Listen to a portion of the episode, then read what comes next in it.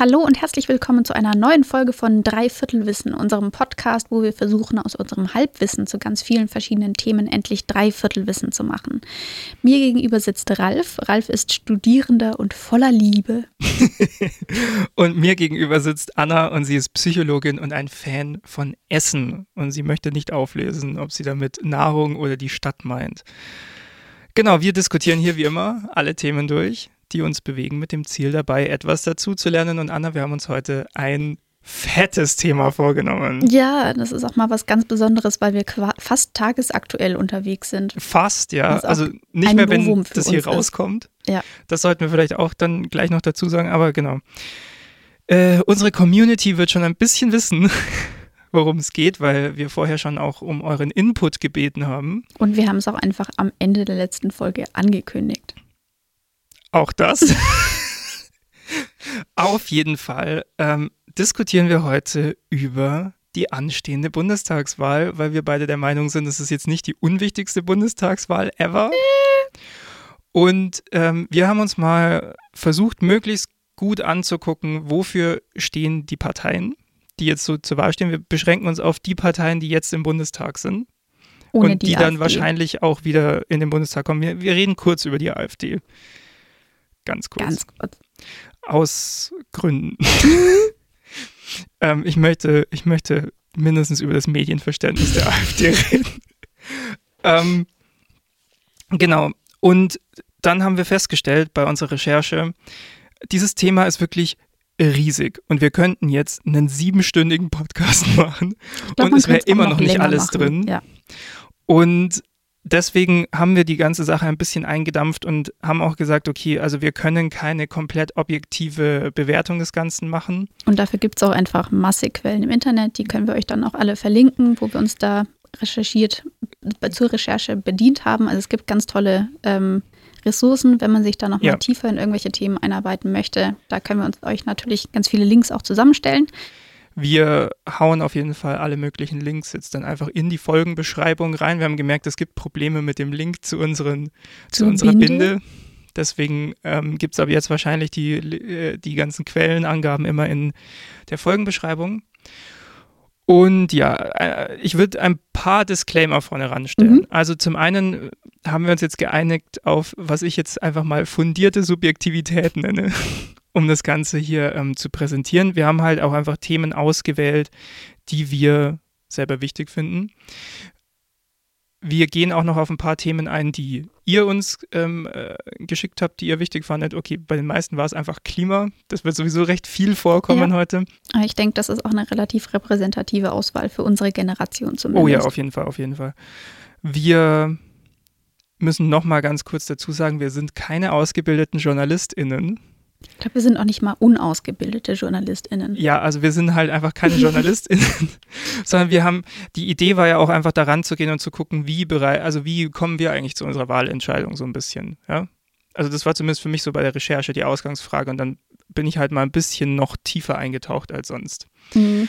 Und wir haben auch versucht, also ich, wir werden uns jetzt im ersten Teil entlanghangeln an einer Pro-Kontra-Liste, die ich zu jeder Partei erstellt habe, so Punkte aus dem Wahlprogramm oder auch aus dem quasi tagesaktuellen Verhalten der Partei oder dem, wie sagt man, dem Verhalten in der Realität halt, nicht nur die Wünsche, die sie haben für die Zukunft. Ja, insbesondere auf die letzten vier Jahre, also genau. die letzte Regierung im Prinzip, genau. die Legislaturperiode beschränkt. Und äh, das, da, da so die, die wichtigsten Punkte wollen wir jetzt mal drüber gehen und dann am Ende reden wir nochmal über so ein paar Spezialthemen, die ähm, wir eben noch rausgesucht haben, weil wir sie interessant finden. Und reden da mehr über das Thema und ordnen die Parteien in das Thema ein und nicht umgekehrt. Genau. So, das ist der Plan für heute. Und dann schauen wir mal, wie es wird. ich bin sehr gespannt. Auf der anderen Seite muss ich auch noch einen weiteren Hinweis geben. Und zwar, könnt ihr das hier hören? Das ist Papier. Bei Anna ist es auch Papier und vielleicht merkt ihr auch, die Verzögerung scheint heute irgendwie weniger zu sein, weil Anna, wir sitzen uns mal wieder gegenüber. Das ist krass. Live. In Farbe. Also okay, in Farbe ist Zoom auch, aber so richtig, ähm, man könnte jetzt rüberfassen quasi. Machen, Machen wir, wir aber nicht. nicht, weil diese ganze Mikrofonsituation ja. relativ fragil ist. Genau. Aber wir nehmen mal wieder in Präsenz auf und das ist schon mal irgendwie cool. So. Damit würde ich sagen, gehen wir einfach ins Inhaltliche rein, oder? Mhm. Es bringt ja nichts. Es bringt ja nichts, das aufzuschieben. Wie gesagt, alle Parteien, die im Bundestag sitzen und die werden wahrscheinlich auch, das sind halt die Parteien, bei denen es am wahrscheinlichsten ist, dass sie wieder im Bundestag landen werden. Und ich, ich will sagen, wir bringen kurz die AfD. Ähm, ja. wir, wir, wir bringen die jetzt mal kurz durch. In meiner Pro-Kontra-Liste habe ich auf der Pro-Seite nichts. Es tut mir leid, ich habe wirklich, ich habe mir wirklich auch das Parteiprogramm angeschaut, aber also zum einen haben die in Sachen Klima haben sie halt gar nichts zu bieten, weil sie es auch irgendwie immer noch bestreiten, dass der Klimawandel existiert oder dass er menschengemacht ist. Mhm. Sie wollen halt die EU möglichst abschaffen. Ähm, alle Fragen zur Zuwanderung im Parteiprogramm der AfD laufen unter der Überschrift Islam. Mhm. Allein, dass sie ein Kapitel haben, das Islam heißt ja. und sonst nichts. Ähm, es, es, sie, sie haben ein Kapitel über die Wissenschaft, wo sie ganz am Anfang sagen, sie wollen die Freiheit und Unabhängigkeit der Wissenschaft äh, fördern und dann sagen sie, wir wollen Gender Studies abschaffen. Mhm. Mhm. und äh, allgemein sehr viel Politik in die Wissenschaft reinbringen. Und dann kommt eigentlich das Beste, das, also das zeigt, was für, also wie tief die AfD in den Themen drin ist und was die wirklich uns anzubieten haben. Wie ausgereift ihre Konzepte auch sind. Genau. Und durchdacht das komplette Programm ist. Und wie gu gut ihr Medienverständnis ist. Sie haben nämlich unter der großen Überschrift Medien geht es erstmal darum, dass der öffentlich-rechtliche Rundfunk böse ist. Dann ähm, darum, dass man Cancel Culture abschaffen sollte. Und dann kommt eine Überschrift, die heißt, ich lese vor, Bauen, Wohnen, Mieten. Mhm. Und dann geht es um das Mietgeld. Mhm. Ja, also ich meine, wo soll man das sonst einordnen als unter Medien? Ja, ja, klar. Also ich, ich, ich studiere ja gerade Medienwissenschaft. Hm, ihr redet ununterbrochen über Bauen, Wohnen und Mieten, oder? Ja, mir wurde ja am Anfang äh, meines ersten Semesters gesagt, äh, das Ziel ist es, dass wir irgendwann mal gefragt werden, ja, was sind denn da Medien? Und dass wir dann fundiert sagen können, ja, es ist kompliziert.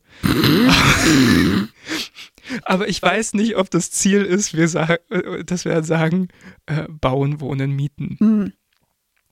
Ja, also grundsätzlich kann man sagen, die AfD, das hat man vielleicht auch schon aus vorherigen Podcasts bei uns zwischen den Zeilen mal sneaky herauslesen können, ist jetzt eine Partei, mit der wir uns nicht sehr identifizieren können, die nichts anzubieten hat, außer Angst machen. Ja, ich meine, und sie sind halt auch einfach fremdenfeindlich. Ja, rassistisch. Ja, manche ähm, antisemitisch, ähm, haben ein sehr rückwärtsgewandtes Familienbild etc. Also und sie richten sich in Teilen auch einfach gegen unsere freiheitliche Grundordnung und entsprechend möchte ich dieser Partei jetzt auch irgendwie nicht mehr Raum einräumen, als sie sich ohnehin schon immer nimmt. Ja, ich habe auch überlegt, ob man irgendein aussagekräftiges Höcke-Zitat oder so noch hier nehmen sollte, aber ich möchte es eigentlich nicht wiederholen. Und wenn jemand nee. sich denkt, hey, vielleicht ist der ja doch Demokrat, einfach mal googeln. Ja, so. also es gibt genug Zusammenstellungen, wo sich das Spitzenpersonal der AfD so auslässt, dass man sich dann eigentlich nicht weiter mit ihr beschäftigen muss. Kommen wir zum demokratischen Spektrum der Parteien im Bundestag. ähm, ich würde gerne anfangen mit der FDP. Mhm die FDP macht auf mich einen sehr zwiegespaltenen Eindruck. Mhm. Es gibt ein paar Dinge, die ich wirklich gut finde an der FDP. Und es gibt so ein paar Punkte bei der FDP, wo ich mich sehr am Kopf kratze und mich frage, wie ist das logisch möglich? Und zwar folgendes. Ich, ich fange mal mit dem Guten an, okay? Mhm. Ich finde, das ist schon gut, das Gute voranzustellen. Toller Satz. Mhm. So. Und zwar, ähm, wo ich finde, dass die FDP wirklich gute Punkte hat, ist im Sinne von ähm, Bürgerrechte, also Freiheiten für die BürgerInnen von Deutschland. Und zwar ähm, möchten sie das, Entschuldigung, möchten sie das Transsexuellengesetz abschaffen und dafür ein Selbstbestimmungsgesetz einführen und außerdem Adoption für alle. Ich denke mal, das sind Sachen, da gehen wir mit. Das ist eine gute Idee. ja? Ja. Nein? Okay. ich dachte, da kommt eine Reaktion. Ich dachte nicht, dass ich da. Ähm, darüber hinaus wollen Sie. Ja. eine Verantwortungsgemeinschaft für Menschen, die nicht in einer Ehe oder eingetragenen Partnerschaft miteinander leben, ähm, einführen, die dann ein bisschen mehr Rechtssicherheit bieten soll und so weiter. Was gut ist für äh, moderne, ja, wie soll man sagen, Zusammenlebensentwürfe sozusagen von Menschen. Ja, also da sind sie auch relativ schwammig glaube ich, im Programm. Das wird nicht weiter ausgeführt, was genau das sein soll. Alle Parteien, die diesen dann, Vorschlag machen, sind da sehr schwammig. Ja, aber Punkt. was genau das dann für Vorteile bringt gegenüber, wir leben halt einfach zusammen und haben Verantwortung füreinander, das wird da nicht so klar. Nee. Aber die Idee ist ja schon mal irgendwie ganz cool, was auch ja. noch zum Beispiel drin steht, dass sie ähm, mehr Elternschaften rechtlich anerkennen wollen. Mhm. Das finde ich super. Ähm, und insgesamt in diesem ganzen Familienbereich waren sie insgesamt viel progressiver, als ich das irgendwie so auf der Karte hatte oder auf dem mhm. Schirm hatte, dass die FDP da solche Positionen auch vertritt. Ich meine, ich wusste, dass sie auch was diese, ich meine, es gab ja schon jetzt im Sommer erst so Anträge, das transsexuellen Gesetz abzuschaffen oder zu reformieren. Mhm. Und da war auch die FDP ganz stark mit dabei. Ähm, das heißt, das wusste ich, aber insgesamt nimmt man halt die FDP hauptsächlich als wirtschaftsnahe Partei wahr. Ja. Und dass die aber durchaus auch noch ein paar Positionen haben, die darüber hinausgehen und sich mit anderen Bereichen unserer Gesellschaft beschäftigen, ähm, war mir nicht so präsent. Ähm, ja, also, genau, aber insgesamt in dem Bereich sind da definitiv Punkte drin, die ich cool finde. Ja, also ich, ich, ich muss sagen, also das, das, ich glaube, das große Thema der FDP ist, wie es im Titel ihrer Partei halt steht, Freiheit und das wollen sie halt in allen Bereichen irgendwie möglichst viel Freiheit. Und also das sieht man ja an den Sachen, die wir jetzt gerade so ein bisschen auch beschrieben haben. Ja. Ähm, was ich auch ganz gut fand, war, sie wollen eine bessere Kontrolle von Geheimdiensten mhm. und ähm, eine Stelle für innere Führung bei der Polizei, die eine Fehlerkultur und Möglichkeiten zur Selbstreflexion schaffen soll. Gute Idee. Auch das könnte Bürgerrechte schützen. Ähm, und sie wollen eine Amtszeitbegrenzung für BundeskanzlerInnen habe ich auch mal auf die Pro-Seite geschrieben. Finde ich gar nicht schlecht. Ja, zumindest mal drüber nachzudenken. Ja, ja. sollte auf jeden Fall mal eine größere Debatte drum ja. geben. Ja. Gut. Das waren für mich so die wichtigsten. Also natürlich, also man muss nochmal dazu sagen, diese Parteiprogramme sind krass umfangreich. Okay, das von der FDP ist das kürzeste und weil die wollen effiziente Macher sein. Ähm, aber wir haben jetzt halt einfach, also man muss auswählen, sonst wären wir hier einfach nicht fähig. Genau. Ja, und auf manche von, also positive Punkte bei manchen Parteien, da werden wir vielleicht auch später nochmal drauf eingehen. Ja. Aber das sind dann oft Sachen, wo dann verschiedene Parteien irgendwie ähnliche Vorschläge haben. Ja. Oder manche Parteien. Ähm, und ich denke mal, da können wir da dann nochmal drauf eingehen. Aber zum Beispiel das transsexuellen Gesetz komplett abzuschaffen und auch mit diesem Fokus auf Adoptionsrecht etc., das kommt so jetzt nicht in allen Parteiprogrammen vor, beispielsweise. Nee. Das mit der Verantwortungsgemeinschaft kommt bei mehreren oh, auch ja. vor und sowas. Aber genau, da gehen wir nochmal genauer drauf ein. Contra mhm. FDP. Ähm, ich habe mich schwer getan, dieses Konzept, das sie haben für Staatsfinanzen, so richtig nachzuvollziehen.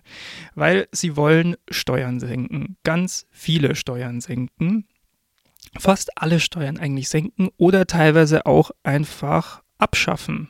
Zum Beispiel die Unternehmenssteuer soll auf 25 Prozent gesenkt werden. Der Spitzensteuersatz soll erst ab 90.000 Euro gelten. Gleichzeitig sollen natürlich keine Schulden mehr aufgenommen werden. Mhm. Also die Schuldenbremse finden sie schon gut, sondern die Schulden sollen eher abgebaut werden und zwar möglichst schnell, vor allem die aus der Corona-Krise. Und der Staat soll gleichzeitig massiv investieren. Zum Beispiel soll der Staat das äh, Schienennetz ausbauen, aber dann die Bahn selbst soll privatisiert werden, weil private Unternehmen davon profitieren sollen, auf dem Schienennetz rumzufahren, das mhm. der Staat gebaut hat. Und ich frage mich, wie funktioniert das? Wie geht das vorne und hinten auf? Wie kann ein Staat quasi kein Geld mehr einnehmen, aber ganz viel investieren und bauen? Ja, das sehen wir dann. Also, wo kommt das her, das Geld? Ja, also ich meine, das ist ja, das zieht sich ja so ein bisschen durch. Es gab so eine Recherche von der SZ unter anderem mit so einem wirtschaftlichen Institut irgendwie. Ich weiß nicht mehr genau, wie das hieß. Ich glaube ZIW oder so. Mhm.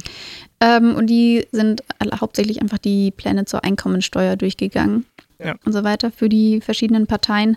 Ähm, und am Ende kam dann so eine Aufstellung oder so eine Übersicht, äh, mit welchem Plus oder Minus man durch diese Pläne dann für die Haushaltskasse rausgeht. Und bei der FDP waren das, glaube ich, irgendwie minus 80 Milliarden oder so und reißen damit allein durch diese Pläne, was ja nur ein Teil von diesen ganzen ja. Investitionsplänen etc. von ihnen ist, ein relativ großes Loch da rein. Und das fand ich ganz interessant, dass die beiden wirtschaftsnäheren Parteien, also FDP und Union, ähm, da dann eben mit einem Minus rausgehen und die anderen drei mit einem Plus. Ja, eine Sache, die man vielleicht dabei trotzdem noch ein bisschen lobend erwähnen sollte, ist, äh, also wenn Sie dann investieren, wollen Sie vor allem in Infrastruktur und Bildung investieren, was ja an sich keine schlechten Pläne sind. Nur ich weiß nicht, halt nicht, wie Sie das finanzieren wollen. Also es gibt auch eine sehr gute Folge des Podcasts Wohlstand für alle. Das ist so ein äh, Ökonomie-Podcast äh, dazu. Die, die analysieren quasi die die Finanzkonzepte der Parteien jetzt für, für den Wahlkampf. Und die sind auch zu keinem wirklich guten Schluss gekommen, wie das mit der FDP eigentlich mhm. funktionieren soll. Ja, so. ich fand da auch die Gewichtung bei den Plänen irgendwie nicht so cool. Also die planen zwar Steuererleichterungen für alle, aber die Erleichterungen für die oberen Einkommensschichten sind halt viel größer als die für die unteren. Ja. Und ähm, dadurch würden, würde insgesamt auch die gesellschaftliche Ungleichheit nicht irgendwie abnehmen, sondern eher gleich bleiben oder zunehmen. Nee. Also Umverteilungsmaßnahmen finden sie auch nicht gut, ja. sondern es ähm, sollen alle die Freiheit haben, selbst Kapital aufzubauen. Wie das geht, in, wenn das Kapital schon, also zum größten Teil sich auf ganz, ganz wenige Leute ähm, beschränkt, weiß ich nicht. Und das komplette System so ist, dass Aufstieg nach oben eher schwierig ist. Genau. Hm. Dann mein nächster Kontrapunkt bei der FDP. Dieses Thema, das wir vorhin schon mal angesprochen haben, es ist nur, also es ist nur so ein Nebenthema in diesem Bundestagswahlkampf. Es heißt Klimawandel. Mhm, mhm. Ähm, ist da was? Äh, ja, da ist was. Also die FDP sieht auch, dass da was ist. Sie bekennen sich, glaube ich, auch zum 1,5 Grad Ziel mhm. und so zu den, zu den äh, Pariser Verträgen. Die Lösung, die die FDP für den Klimawandel äh, anbietet, ist Innovation. Mhm. Also Innovation ist überhaupt irgendwie das zehnte, jedes zehnte Wort in diesem, in diesem Programm. Ähm, die anderen zehn sind KI. Mhm. Äh, die anderen neun, sorry. Mhm. oh Gott. Nein, aber ähm, ja, Innovation, das ist ein bisschen schwammig, finde ich, als Lösung. Also sie wollen zum Beispiel auch keinen äh, Verbot für Verbrennungsmotoren. Sie wollen allgemein möglichst wenig regulieren, möglichst wenig deregulieren. Da waren wir ja schon. Ja, möglichst viel Freiheit für alle sozusagen.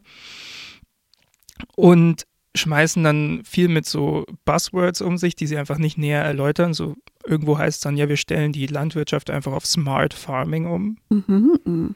Klingt geil. Was, oh, darun, was sie darunter verstehen, steht da jetzt nicht. Mhm. Und äh, es geht ganz viel um KI.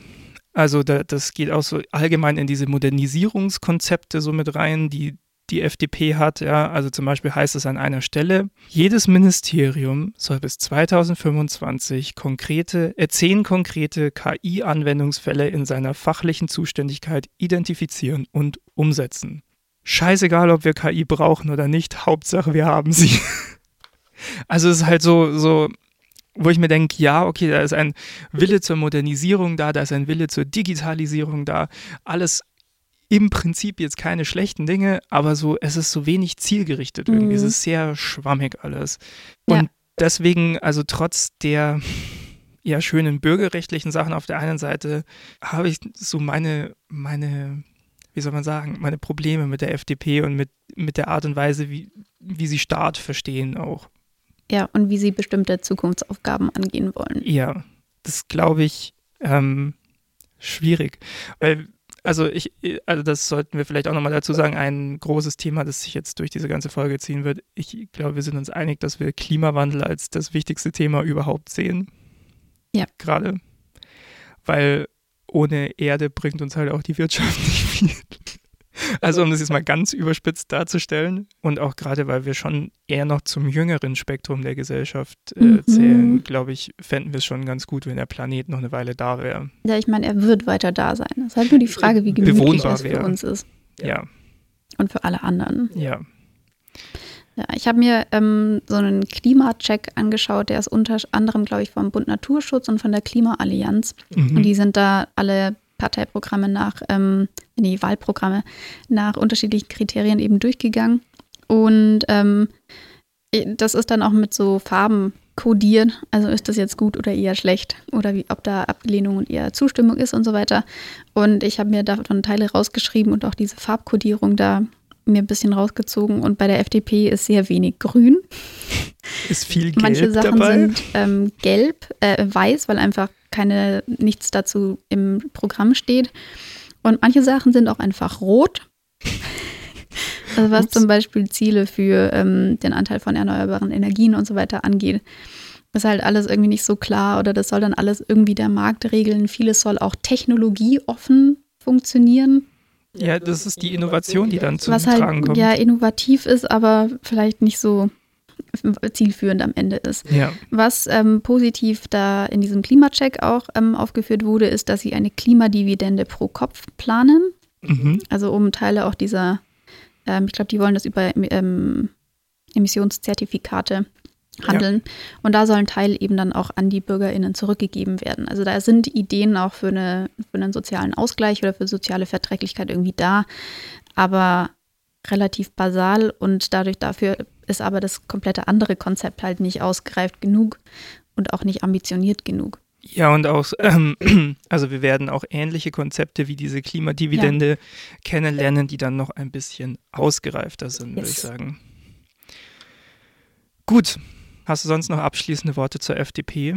Oder sehen wir die als erstmal erörtert an? Mhm. Genau, gut. Dann kommen wir von der FDP zu einer Partei, ähm, die wahrscheinlich nicht mit der FDP koalieren wird. Also kann ich jetzt nicht so sehen. Und zwar ähm, die Linke. Ja, sehe ich auch eher nicht so.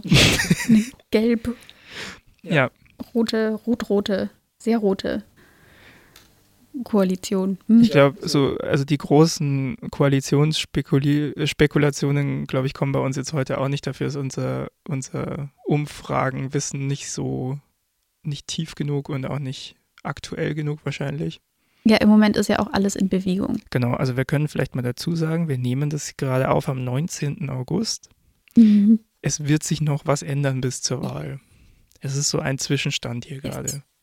Versuchen Orientierung zu geben. Okay, vor allem uns selbst. Die Linke hat ein paar schöne Ideen zum sozialen Ausgleich vor allem. Ich möchte mal anfangen mit der Pro-Seite. Mindestlohn von 13 Euro klingt für mich, also für jemanden wie mich, der jetzt schon relativ oft für Mindestlohn gearbeitet hat, gut. Ja, ja ich habe angefangen, für Mindestlohn zu arbeiten. Da lag, das war, glaube ich, 7,85 Euro oder irgendwie sowas. Ja. Ich habe, glaube ich, bei 8,50 oder so bin ich Mhm. eingestiegen. Ja.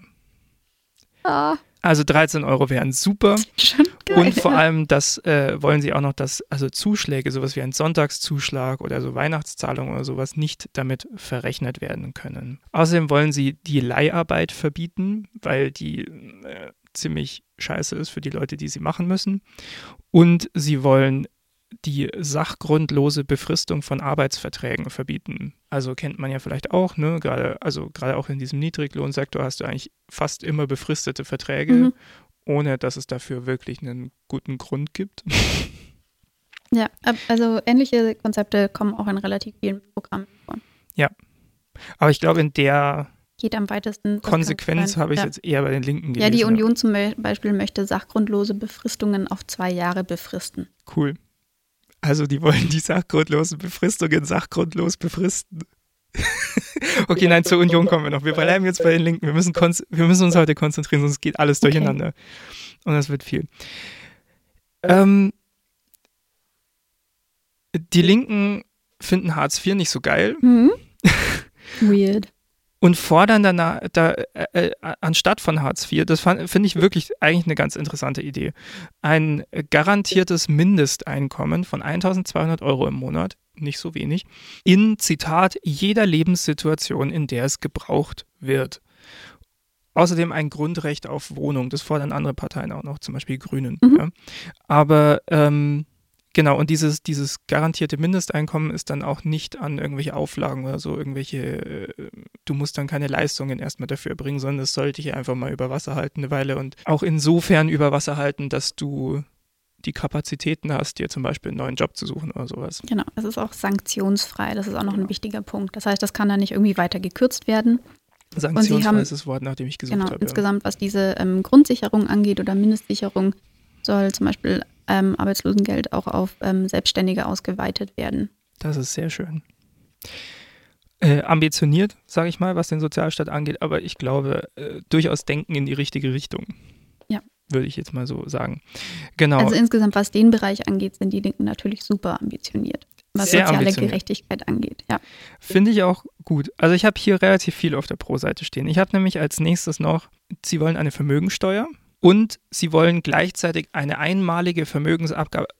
Also Lass uns kurz über diese zwei verschiedenen Dinge reden. Ja? Also Vermögensteuer ist, das Vermögen wird besteuert jedes Jahr, ja, das Vermögen, das du hast. Und grundsätzlich keine schlechte Idee, weil wir vorhin schon darüber geredet haben. Ganz wenig Menschen haben ganz viel von dem Vermögen, das es in Deutschland einfach gibt, angehäuft. Und der Rest hat irgendwie Einkommen, aber halt nicht viel Vermögen sozusagen.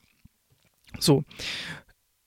Die Vermögensteuer wäre dadurch eigentlich ein guter Ausgleichsmechanismus, aber jedes Jahr das Vermögen eines Menschen zu bestimmen, das ist ja ein bisschen komplizierter als das Einkommen zu bestimmen, ist halt ein riesiger bürokratischer Aufwand. Das ist halt sowas, was ein bisschen dagegen spricht. Ganz interessant, also ich finde die Idee oder die Denkrichtung trotzdem eigentlich ganz gut. Ja?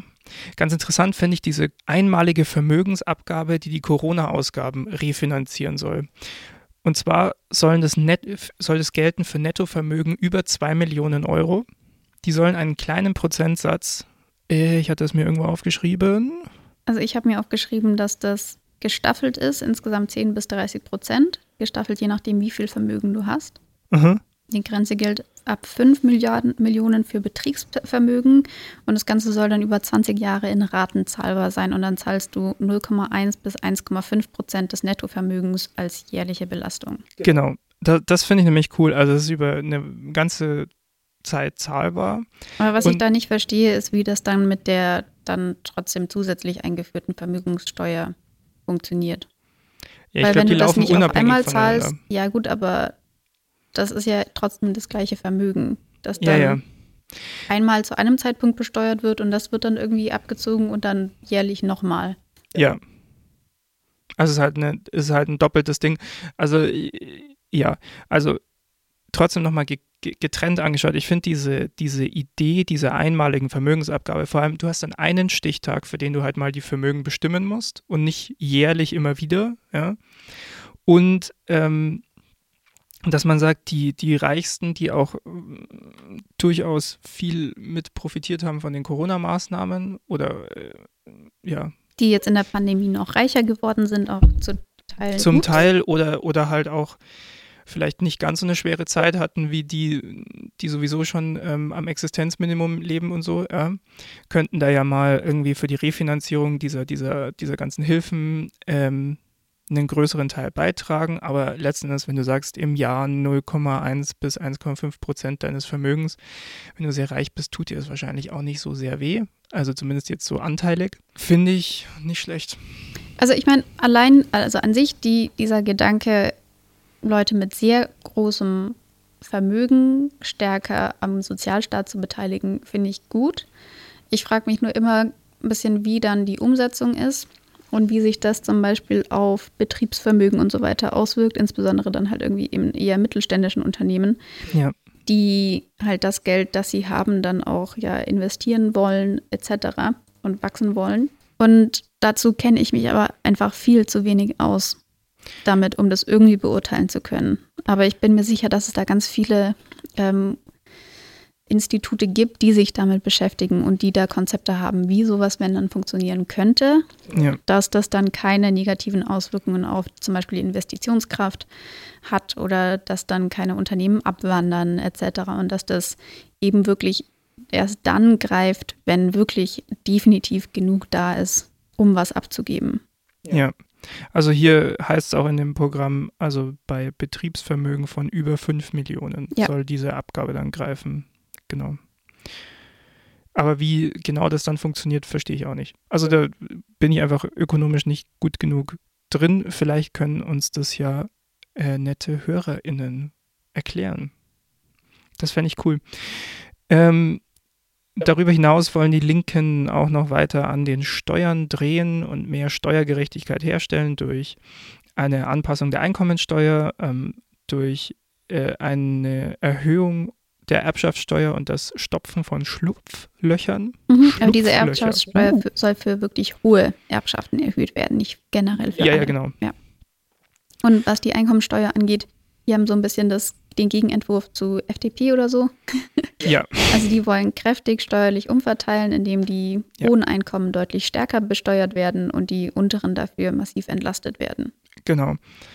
Und ähm, äh, ganz interessant, sie wollen eine Versteuerung von Kapitalerträgen nach den gleichen Regeln wie Einkommen. Also zum Beispiel, wenn du im Moment eine Wohnung vermietest und dein Einkommen ist quasi die Miete, die du aus dieser Wohnung äh, kriegst, dann, wenn ich das richtig verstanden habe, äh, korrigiert mich, wenn ich da falsch liege, dann musst du dieses nicht versteuern, also oder nicht nach dem Einkommens, nicht nach der Einkommenssteuer versteuern, Mhm. ja, das, was du so an Miete kassierst. Und das sagen die Linken eben, ist äh, ein Problem, weil dadurch die, die schon Immobilien haben, davon auch noch über die Maßen profitieren sozusagen und möchten darauf auch Steuern erheben. Finde ich keine schlechte Idee, muss man halt gucken, dass dadurch nicht die Mietpreise in die Höhe schnellen. Aber zu Mietpreisen zum Beispiel, also die wollen auch kräftig in sozialen Wohnungsbau investieren. Ja. Also dieses Thema Mieten haben die durchaus auch auf dem Schirm. Ich glaube, die haben da auch die konkretesten Zahlen, was Wohnungsbau angeht. Also die wollen Ja, jedes Jahr 250.000 neue Sozialwohnungen bauen.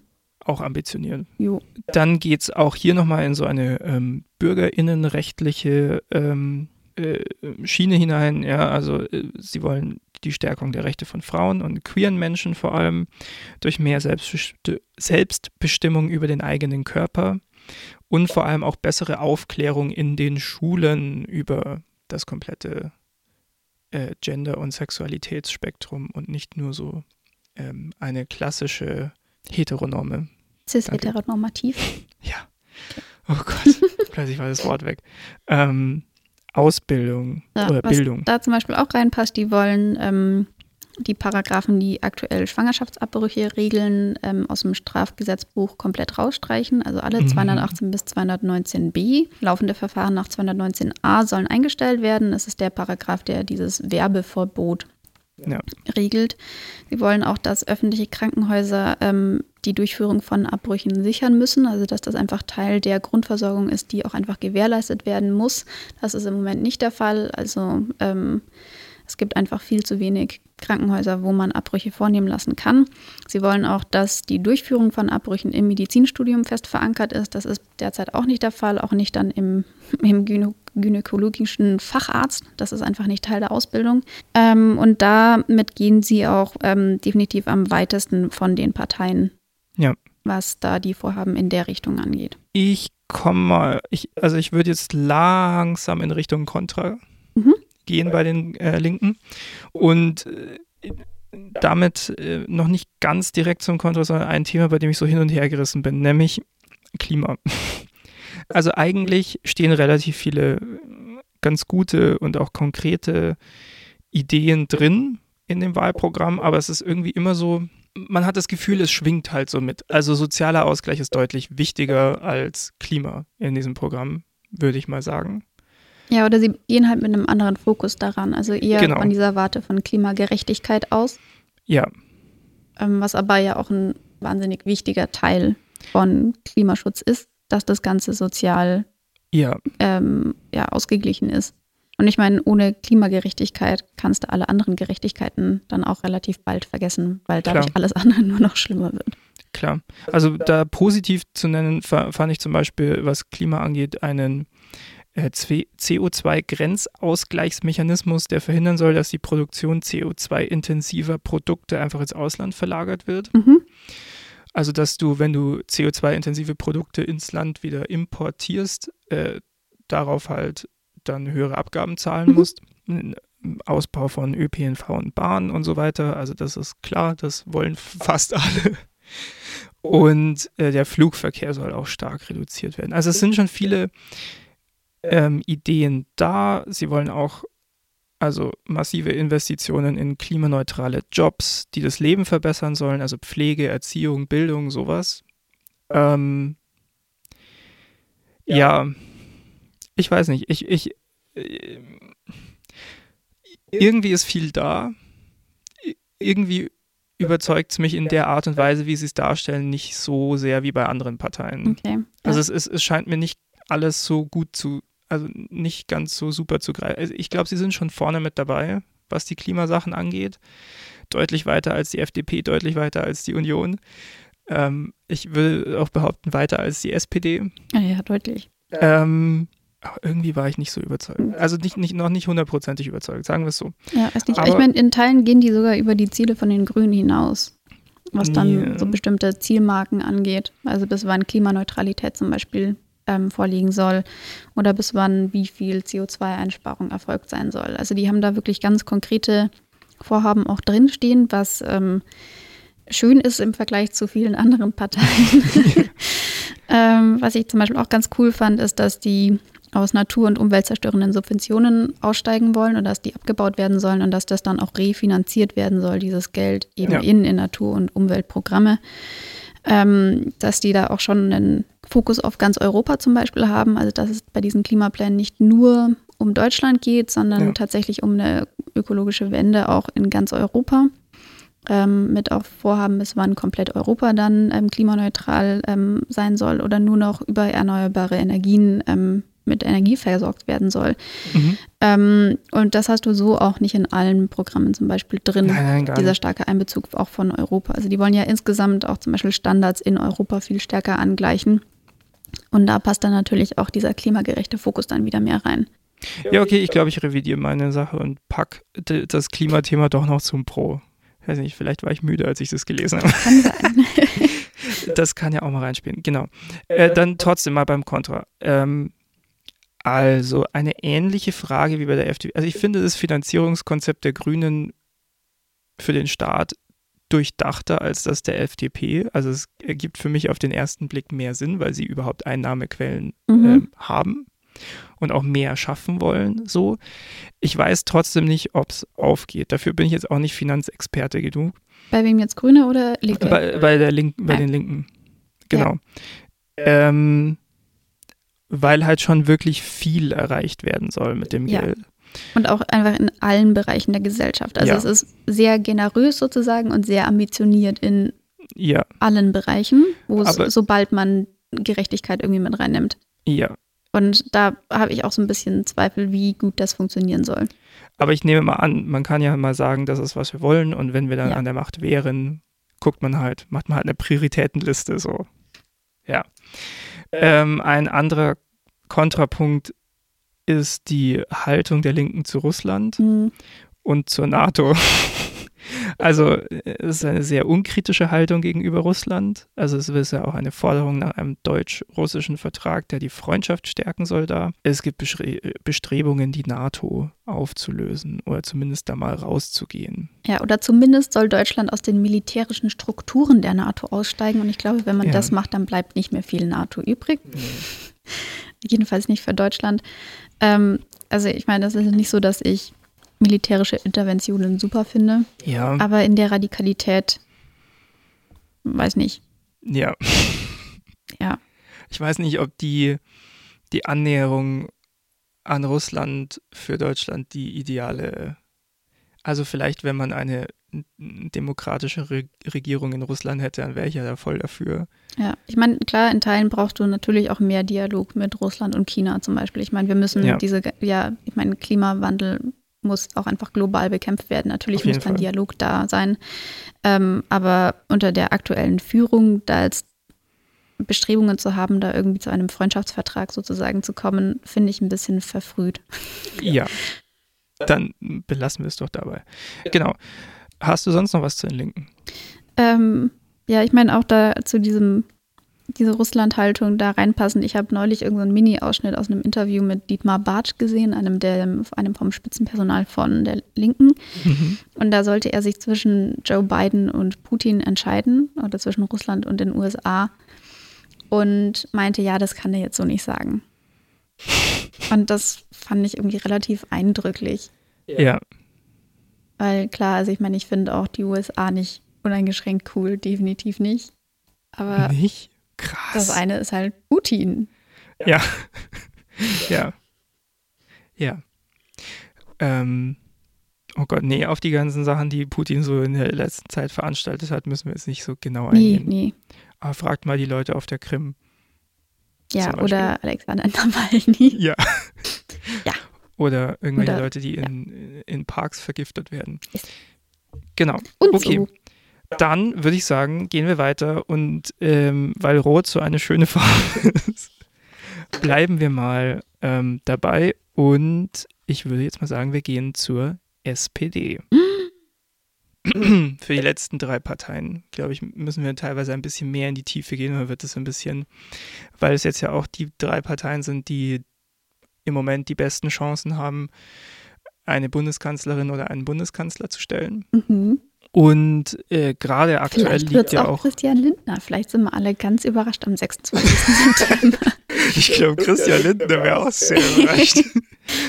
ja, genau. Ähm, gerade liegt ja zum Beispiel Olaf Scholz auch krass vorne, mhm. was äh, in dem, wem die Leute Bundeskanzler zutrauen.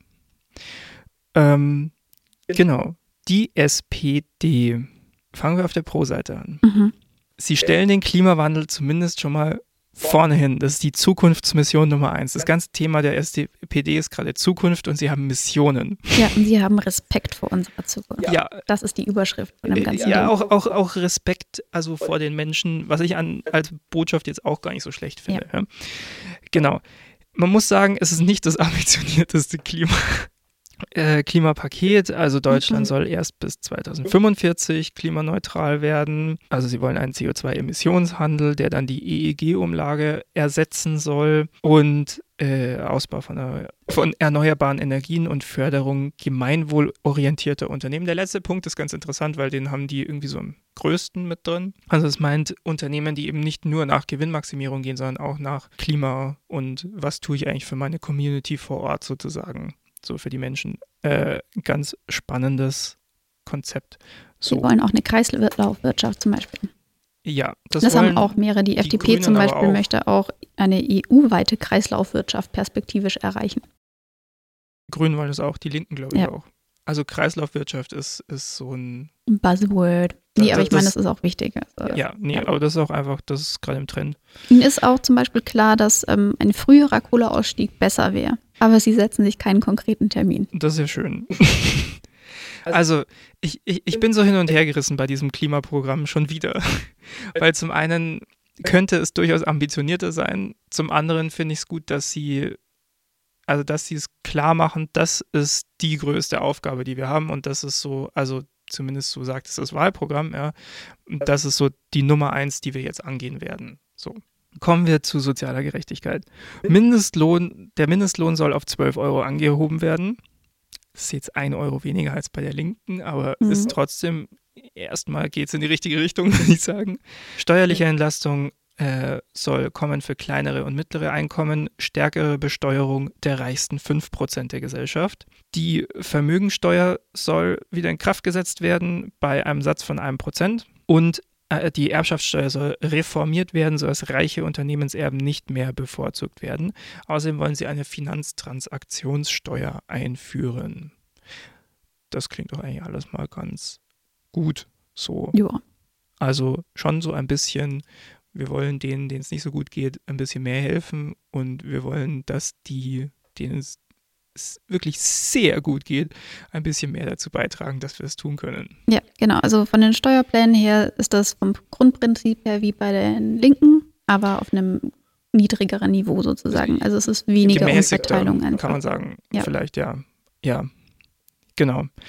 Ähm, dann wollen Sie, das ist jetzt für einen Hörer, der der explizit auch nach diesem Thema gefragt hat. Und ich habe bei der SPD tatsächlich mal was ähm, Konkretes dazu gefunden. Also viele Leute wollen Nachwuchskräfte in erzieherischen Berufen äh, fördern. Die SPD hat gesagt, bis 2030 sollen die Nachwuchskräfte in erzieherischen Berufen verdoppelt werden. Und wie? Das steht da nicht. Aber es ist wenigstens mal ein konkretes Ziel, okay? Du musst ihnen das lassen. Okay. Ähm, außerdem wollen sie, ah, jetzt kommen wir auch zu einer Sache, die noch andere äh, Parteien dann auch haben werden. Äh, eine sehr gute Idee, wie ich finde. Ein Sie wollen ein Recht auf Weiterbildung und beruflichen Neustart zu jeder Lebenszeit einführen. Und zwar mit unter, also Umschulungen mit Unterstützung des Staates. Du sollst dich entweder in deinem Bereich weiterbilden können oder wirklich was komplett Neues lernen. Und der Staat unterstützt dich dabei. Eine großartige Idee in einer Gesellschaft, in der jetzt bald hoffentlich mal wirklich viel Wandel stattfinden wird. Ja? Und allgemein, also ist ja auch zu beobachten, dass wir als Menschen oder als deutsche StaatsbürgerInnen nicht mehr so sehr einen Job unser Leben lang machen, sondern immer wieder es eigentlich berufliche Neuorientierungen gibt. Und dass man dann eine Unterstützung hat vom Staat, um mal was Neues dazu zu lernen, ist ja super. Ja, und ich meine auch mit Digitalisierung und Automatisierung, die ja auch genau. immer noch weiter voranschreiten, wird es auch einfach manche Jobs perspektivisch nicht mehr geben oder viel weniger, weil man weniger Personal zum Beispiel braucht, um irgendwelche Abläufe zu kontrollieren. Genau. Und da ist natürlich wichtig, dass man dann andere Angebote und andere Möglichkeiten hat. Genau, also an dem Punkt, Go SPD, gute Idee. Ist auch nicht die, sind auch nicht die einzigen mit der Idee, aber da mhm. kommen wir noch zu. So.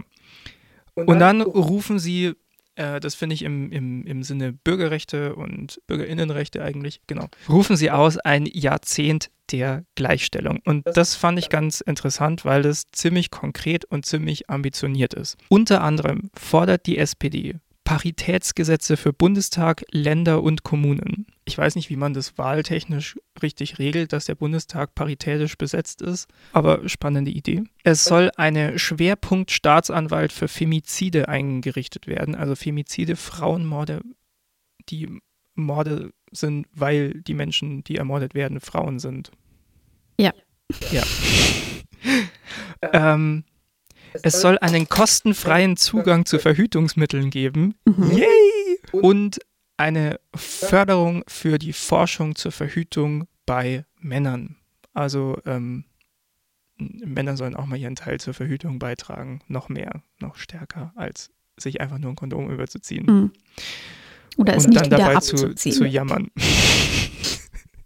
Ähm, auch die SPD möchte eine Einführung einer Verantwortungsgemeinschaft, wo eben Menschen, die nicht in den klassischen ähm, Ehe- oder Partnerschaftsbeziehungen äh, leben, äh, eine Rechtssicherheitsgemeinschaft füreinander eingehen können. Sie wollen eine Reform des transsexuellen Gesetzes und sie wollen den äh, massiven Ausbau der Barrierefreiheit in Deutschland. Ich finde, also ich muss sagen, dieser, dieser, dieser Großbau, äh, das sind jetzt übrigens nur einige der Punkte, da, da ist noch viel mehr mhm. drin.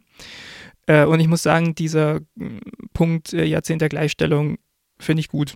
Also da sind viele gute Ideen drin, die da sehr gut auf den Punkt gebracht werden und die auch teilweise sehr konkret gemacht werden. Ja, aber zum Beispiel, was dieses ähm, transsexuellen Gesetz angeht, also es gab jetzt ja erst eine Abstimmung mhm. dazu, wo es dann darum ging, stattdessen ein Selbstbestimmungsgesetz einzuführen. Und das wurde halt von der SPD auch abgelehnt.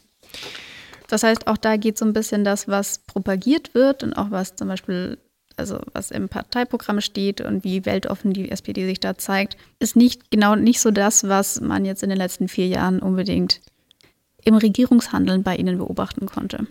Kommen wir zum Kontra. Nach den vielen Jahren Regierung zusammen mit der Union mhm. ist es schwer einzuschätzen, wie viel Authentizität, es ist ein schwieriges Wort. Authentizität. Authentizität und konkreter Umsitz Umsetzungswillen, sagen wir, ähm, gerade in den progressiveren Forderungen der SPD steckt. Ich finde, also das ist halt wirklich ein großer Punkt. Es stehen, finde ich, schon einige gute Punkte drin in diesem Wahlprogramm. Ja. Aber wie zur Hölle soll man einschätzen können, ob die es wirklich ernst meinen? Ja, weil sie ja wirklich sehr viel Mist von der Union auch einfach in den letzten vier Jahren mitgetragen haben. Ja, und also, also dann auch immer wieder sagen, nee, also das geht mit uns nicht und dann ist es doch so. Und da ja. meine ich jetzt zum Beispiel auch mal ganz konkret ähm, den Ausbau der Überwachung äh, durch Staatstrojaner in der aktuellen Regierung, wo Saskia Esken erst noch gesagt hat, dass, der, dass, dass die Bundespolizei Staatstrojaner freier einsetzen kann und vor allem ein Einsatz gegen Personen, gegen die noch kein Tatverdacht begründet ist, ja, das geht mit uns gar nicht und jetzt hat die SPD dazu gestimmt und das wurde mhm. verabschiedet. Ja. Also es kann jetzt der Staatstrojaner gegen Personen eingesetzt werden, gegen die noch kein Tatverdacht begründet ist. Ja, also geht jetzt im Prinzip so ein bisschen in die Richtung von diesem Polizeiaufgabengesetz hier in Bayern, das genau. vor ein paar Jahren kam, wo dann auch mit diesem Gefährderverdächtigungen dann plötzlich viel mehr Befugnisse für die Polizei da waren. Ja, also äh, schwierig. Also wirklich schwierig. Mhm. Dazu kommt ähm, das Verhältnis von Olaf Scholz zu seiner Partei. Das geht auch rein in das, ich weiß einfach nicht, was ich von der SPD erwarten kann, weil zum einen wollten sie ihn einfach nicht als Parteivorsitzenden, aber jetzt ist er der Kanzlerkandidat. Mhm. So. Ist jetzt das, wofür er steht, das, wofür die SPD steht, oder das, was das Wahlprogramm sagt, das, wofür die SPD steht, weil er bekennt sich ja zum Beispiel die ganze Zeit zur schwarzen Null. Mhm. Die SPD möchte aber schon durchaus auch mal Schulden aufnehmen können, um zu investieren. Ja, und ja? Ich mein, ohne wird das auch einfach nicht funktionieren. Natürlich nicht. Also ich finde auch diese Idee der schwarzen Null bescheuert. Ja. Weil wofür sparen wir denn? Für die Jugend. Aber wenn also, was bringt uns das, wenn der Planet weg ist? Okay. Ich darf mich nicht so aufregen. Ähm, ich habe mir geschworen, heute ruhig zu bleiben. Außerdem, Olaf Scholz liegt ja gerade in der, in der Beliebtheit so als Kanzlerkandidat ganz weit vorne. Und das verwundert mich ein bisschen, nach, ähm, nachdem er in, also als Finanzminister schon irgendwie eine weirde Rolle gespielt hat in den zwei ganz großen äh, Finanzskandalen der jüngeren Vergangenheit, nämlich bei Cum-Ex mhm. und bei Wirecard. Ich habe mich da mal ein bisschen näher mit beschäftigt. Quellen dazu gibt es alles dann in der Quellenangabe. Ja? Gibt zum Beispiel einen ganz tollen äh, Podcast von der SZ über die Wirecard, heißt 1,9 Milliarden Lügen. Und ja, ich packe auch noch Quellen zu Cum-Ex und so weiter dazu. Fangen wir mit Cum-Ex an, weil es der erste, also weil, weil es älter ist sozusagen. Mhm. Ja? Ganz vereinfacht gesagt ist es so, dass äh, Banken und Finanzfirmen Aktiendeals gemacht haben. Und zwar einmal mit, also Cum, und einmal ohne Ex die Dividende damit reinzunehmen für diese Aktien. Dadurch haben sie einmal nur die Kapitalertragssteuer gezahlt, aber sich sie dann zweimal oder auch mehrmals zurückerstatten lassen mhm. vom Finanzamt. Mhm. Das war in dem Moment nicht explizit vom Gesetz verboten. Aber natürlich muss man sich klar sein, dass da irgendwie eine Art kriminelle Energie dahinter steckt, wenn du, also es ist halt einfach Ausnehmen des Staates. Ja. ja? So. Hinterher gab es dann viel Aufklärung und so weiter und der Bundestag hat dann ein Gesetz auf den Weg gebracht, um sich die Beute wiederzuholen, also um das Geld wiederzuholen. Und da ging es um richtig viel Geld, um circa 10 Milliarden Euro dann in diesem letzten Gesetz-Ding. Äh, das Finanzministerium hat dann im, im, also das war so ein beschleunigtes Verfahren im Bundestag, wo dann, wo, wo viel so mit so, so ähm, Formulierungsvorlagen gearbeitet wird. Ja? Das ist eine Sache, die die letzte Regierung jetzt relativ oft gemacht hat, so beschleunigte Verfahren was auch demokratisch so ein bisschen kritisch zu betrachten ist, weil halt das Parlament dadurch viel weniger Kontrolle darüber hat, was jetzt da drin steht und die Ministerien mehr bestimmen können. Anderes Thema. Auf jeden Fall hat das Bundesfinanzministerium von Olaf Scholz geführt, geführt im letzten Moment die Frist für ab wann Beute noch eingesammelt mhm. werden kann, genau so gelegt, dass diese Cum-Ex-Sachen nicht mehr drunter fallen. Mhm. Und zwar mit der Begründung, ja, es gibt ja ein Rückwirkungsverbot im, äh, im, im deutschen Gesetz. Mhm. Ja, also du kannst nicht für etwas bestraft werden, was zum dem Zeitpunkt nicht, nicht strafbar war. illegal war. Ja. So, aber dieses Rückwirkungsverbot zielt vor allem auf Strafen ab und die Rückholung von Beute ist in anderen Fällen teilweise einfach möglich, beziehungsweise in anderen Fällen laufen vor dem Bundesverfassungsgericht gerade Klagen von dieser Bundesregierung, wo sie sagen, ja, wir würden trotz Rückwirkungsverbot uns gerne Beute zurückholen. Nur bei Cum-Ex laufen keine solchen Klagen mhm. und die Frist wurde einfach mal so angepasst, dass diese Leute, die systematisch den Staat mhm. ausgenommen haben, also uns alle Steuerzahler ja. innen, dass sie einfach davon kommen. Und das ist, also das ist im letzten Moment quasi mhm. vom Finanzministerium gemacht worden. Warum? Keine Ahnung, aber es ist das Ministerium von Olaf Scholz. Mhm. Ich finde, das ist eine Information, die man mit in die Wahlkabine nehmen sollte. Ja. Zweiter großer Finanzding, mhm. Wirecard. Ich kann wirklich nur diesen 1,9 Milliarden Lügen-Podcast empfehlen. Es ist, wenn man sich mal genauer damit befasst, es ist einfach irre, was da alles abgelaufen ist. Letztendlich geht es um Bilanzbetrug. Ja, also die Wirecard äh, haben 1,9 Milliarden Euro aufgeführt, die es einfach nicht gab. Mhm. und dann sind sie irgendwann pleite gegangen, weil Mensch. dann doch rausgekommen ist, dass es die halt einfach nicht gibt. Ja? Mhm.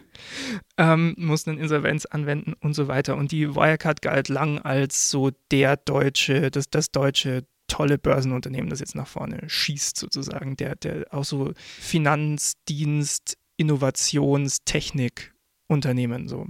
Ja, es gibt im, im Finanzsektor sowas, das nennt sich Leerverkäufe oder auch auf Englisch nennt man das Short Selling. Das ist, wenn Leute quasi gegen jemanden wetten. Also Wetten darauf abschließen, dass jemand, ähm, dass bei jemandem zum Beispiel Aktienkurse einbrechen mhm. und so und daran dann Geld verdienen. Und diese Leute, die dieses Short Selling machen, oder zumindest einige davon, sehen sich selbst auch so ein bisschen als Korrektiv des Finanzmarktes, ja weil die, also es funktioniert ja nur, wenn du den begründeten Verdacht hast, dass bei einem Unternehmen irgendwas schief läuft. Ja? Und die gucken oft tatsächlich danach, gibt es Ungereimtheiten bei Unternehmen, die ihnen irgendwann um die Ohren fliegen. Mhm. Und es ging dann los, dass es, dass eben einige Leute als bei der Wirecard schon einige, also Hinweise waren, dass da irgendwas einfach nicht stimmen kann, versucht haben, Short-Selling gegen die Wirecard zu machen. Und das wurde dann von der Bundesfinanzauf äh, Finanzaufsichtsbehörde, also von der BaFin, die dem Finanzministerium unterstellt ist, einfach verboten, was nie vorkommt. Mhm. Was eine extreme Maßnahme ist. Und damit wird von denen quasi ein Gütesiegel auf Wirecard gedrückt, weil die sagen, bei denen ist alles in Ordnung. Okay. Und dann investieren noch mehr Leute in Wirecard. Mhm. Und letzten Endes liegt auch dafür, also auch wenn es eine längere Kette ist, die letzte Verantwortung einfach bei Olaf Scholz. Ja? Und in allen Untersuchungsausschüssen hinterher konnte er sich einfach nicht mehr so genau erinnern, was damals eigentlich los war. Mhm. Und ich weiß nicht, ob das ist, wem man halt als Kanzler haben will, ja.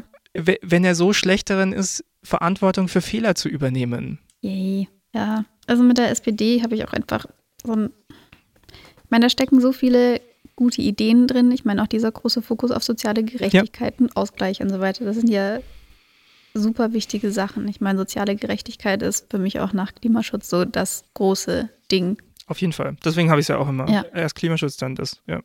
Aber irgendwie auch einfach mit dieser Geschichte jetzt mit diesen letzten vier Jahren in der GroKo, die sie eigentlich gar nicht machen wollten und dann ja. doch gemacht haben was da jetzt alles so passiert ist, irgendwie ist für mich da so ein bisschen die Glaubwürdigkeit einfach in Teilen auch verloren gegangen, was ich sehr schade finde. Ja. Und so Glaubwürdigkeit und Authentizität oder dass man das Vertrauen hat, dass die Partei ähm, das, was sie einem da verspricht, auch irgendwie umsetzen wird und sich da bemühen wird in, den, in der nächsten Legislaturperiode. Das war auch etwas, was in, wir haben so eine kleine Wahlumfrage gemacht hat in, in unserem Bekannten- und Freundeskreis, ja. da auch ganz oft genannt wurde. Ja. Und ähm, ja, ich finde, das ist schon auch ein mega wichtiger Punkt, weil ich meine, versprechen können einem diese Parteien in ihren Programmen wahnsinnig viel. Ähm, aber man muss halt auch irgendwie Vertrauen haben, dass das am Ende wenigstens ansatzweise umgesetzt wird. Ich sag mal, ein Finanzminister, der letzten Endes äh, SteuerbetrügerInnen schützt, die da mhm. richtig viel Kohle abgegriffen haben. Ich tue mich schwer, da authentisch einen Mann zu sehen, der es gut meint mit den GeringverdienerInnen oder mit den Leuten, die, äh, also einfach normalen Menschen, die halt einfach ihre Arbeit machen und den Großteil der Steuern so zahlen. Mhm. Ja? Also das, das sehe ich da einfach nicht so genau. Ich weiß nicht. Von daher schwierig. Ja, tue ich mich auch schwer mit einfach im Moment. Aber ähm, kleiner Spoiler-Alarm, es wird keine Partei geben, an der nicht irgendwas schwierig ist. ähm, das ist ja eigentlich immer so, dass man auf jeden Fall. Jetzt nicht dann jemanden findet, wo man sagt, ja, da passt alles, stehe ich voll dahinter oder in ja. den seltensten Fällen. Kommen wir zu den Grünen. Mhm. Die Grünen hatten ja einen ziemlichen Höheflug und Hype und dann Kurz. irgendwie einen ziemlichen Absturz. Ähm, und jetzt und, stabilisiert sich Ja, jetzt stabilisiert sich Jetzt sind alle ungefähr gleich auf. Ja. Das ist auch interessant. Also zumindest Grüne, Union und SPD. Mhm. Und äh, genau, wir schauen uns jetzt einfach mal genauer an, wofür sind die und was ist da los. Ich fange mal mit dem Pro an. Ausnahmsweise. Ausnahmsweise. Das habe ich doch nie gemacht. Mm -mm, hast du es auch noch nie gesagt. Äh, bei der AfD habe ich es nicht gemacht. Ja. Also habe ich, aber war kurz.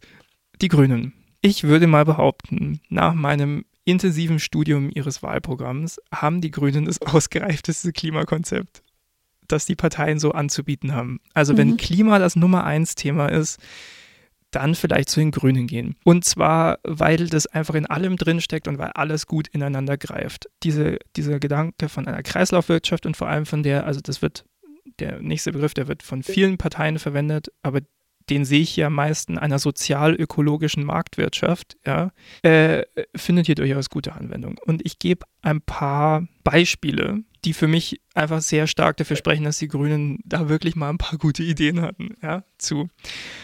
Das erste ist gleich das Wichtigste, ist das Energiegeld. Ich finde, das Energiegeld ist eine geniale, sowohl einfache als auch geniale Idee, ja.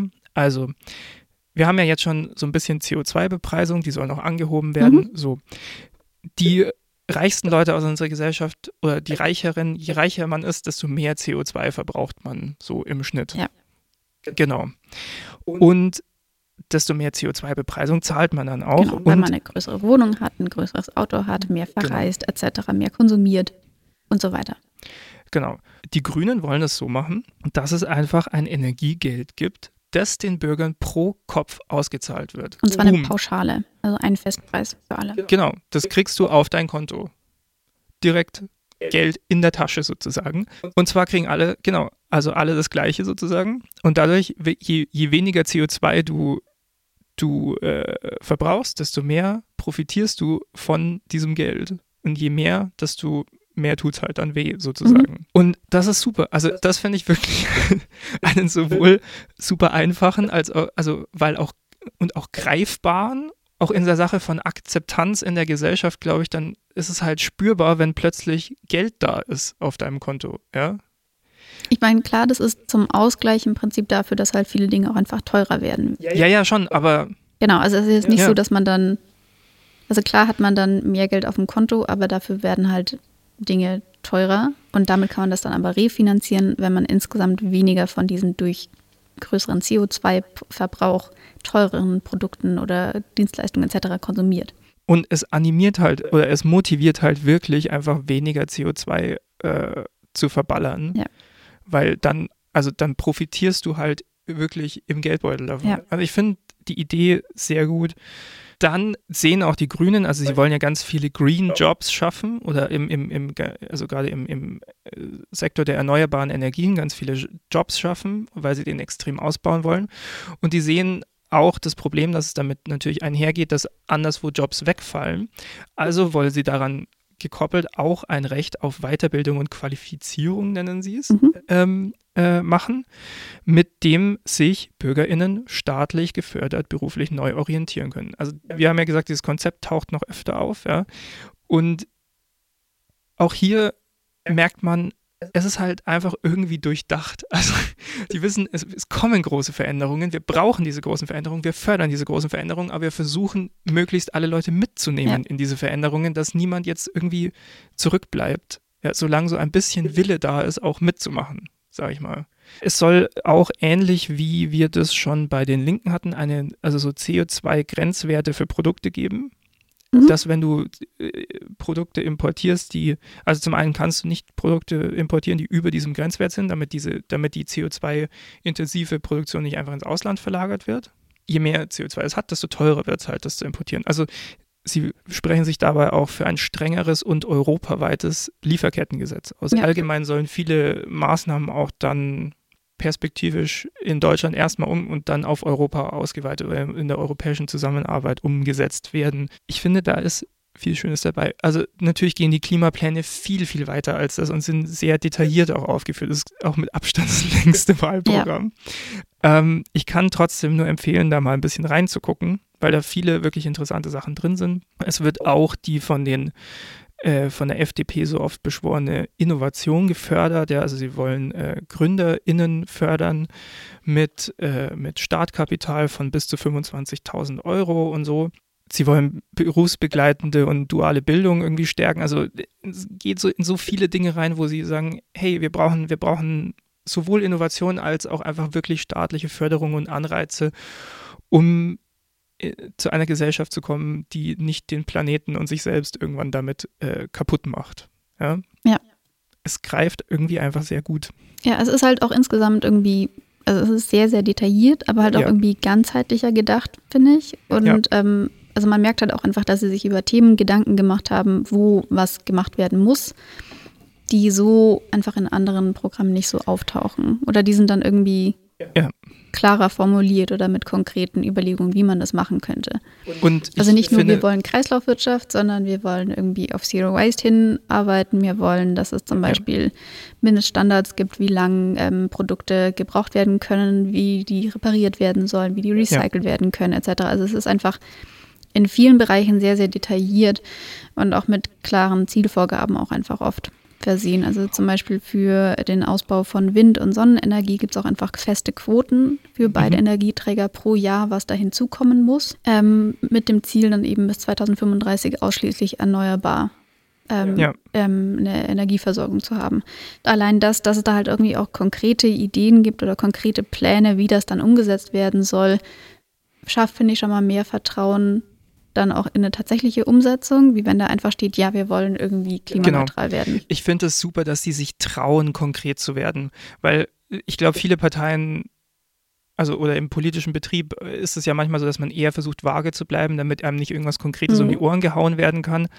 Und ich finde es super, dass hier einfach mal gesagt wird, das und das wollen wir. Zum Beispiel hier habe ich gerade ähm, Solardächer sollen Standard werden. Warum ja. auch nicht? Ja, wenn die, wenn die Sonne sowieso scheint von oben, nehmen wir die Energie halt mit. Ja, ähm, also alle, also Neubauten sollen sollen einfach immer mit Solardächern gebaut werden und es, Dachsanierungen sollen Solardächer beinhalten. Mhm. Ja, super Idee. Also äh, keine Ahnung, dann kann man ästhetische Diskussionen führen, wie, solange man will, aber letzten Endes, wenn das heißt, wir, wir haben Strom, ohne dass wir dafür irgendwie äh, einen Haufen CO2 aus der Erde holen und dann in die Luft blasen müssen, dann ist es doch einfach eine super Idee. Ja, ja also ich meine, ich glaube, soweit ich weiß, gehen auch die Pläne von den Grünen nicht weit genug, um wirklich dieses 1,5 Grad Ziel einhalten zu können. Aber es ist, ist deutlich näher dran als das meiste andere. Ja, es ist mit Abstand auch das ambitionierteste. Hier, 2% der Bundesfläche sollen verbindlich für Windenergie genutzt werden. Ja, und das brauchen wir halt auch. Also genau ja. den, den Anteil brauchen wir, um das sicherzustellen.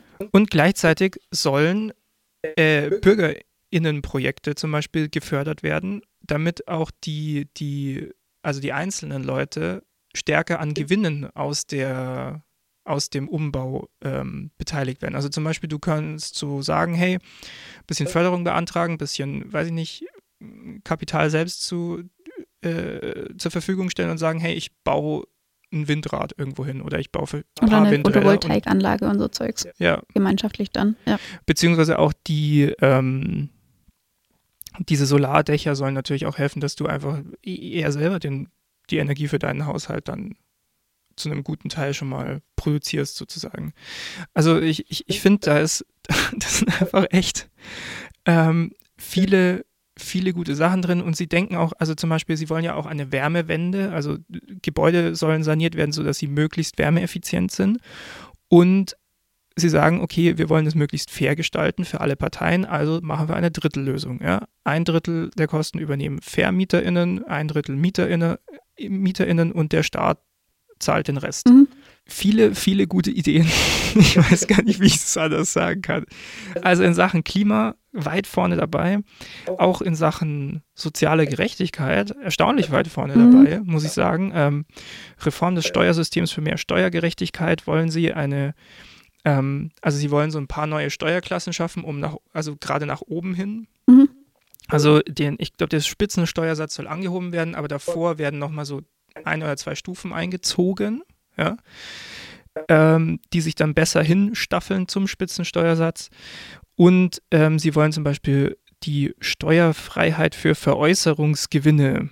Zum Beispiel, also wenn du ein Grundstück kaufst und zehn Jahre lang hast, kannst du es danach verkaufen, ohne darauf irgendwie Steuern zahlen zu müssen. So, sowas wollen sie halt abschaffen. Mhm. Ja, also dass du, also gerade so was Immobilien und Grundstücke und sowas angeht, dass das Ganze halt irgendwie ein bisschen fairer wird. Und neben dem natürlich massiven Ausbau von ÖPNV und Bahn, äh, den sie wollen, den wollen viele, ja. aber ich, ich, nehme hier auch irgendwie den größten Gestaltungswillen in diese Richtung ab, vielleicht. Au außer vielleicht bei den Linken. Ich glaube, die haben auch Bock auf Bahn. Ja, also das soll in, ich glaube, fünf Jahren soll das kostenlos für alle sein. Oh, geil. Da wäre ich auch dabei. Also ich weiß nicht, wie man das finanziert. Weiß ich auch nicht. Ich das, auch das, das, ist das, was ich vorhin meinte, dass es in sehr vielen Bereichen sehr generös ist. Ja.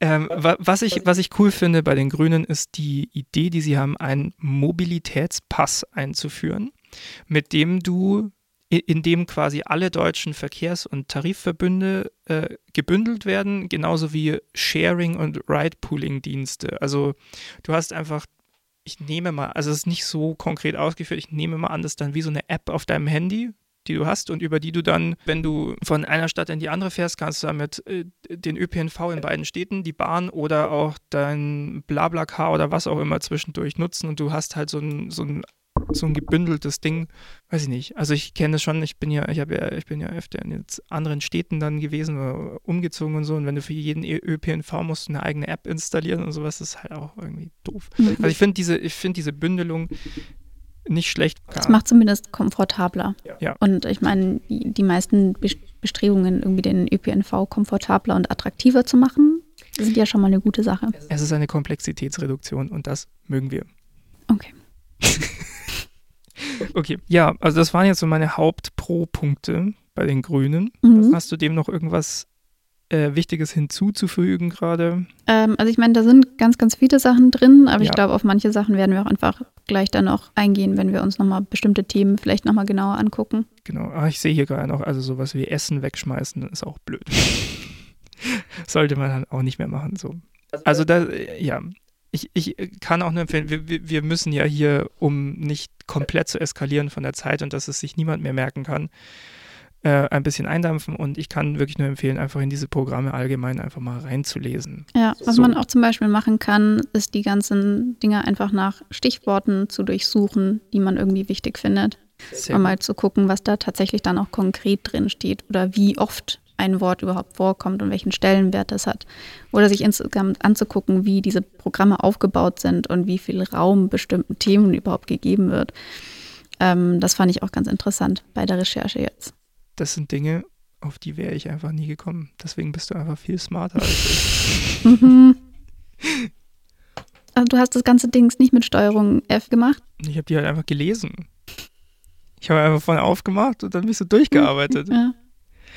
Okay, kommen wir mal zum Kontra. Und zwar habe ich da zwei Punkte. Ich würde sagen, wir fangen mal mit dem an, den ich nicht ganz so krass finde.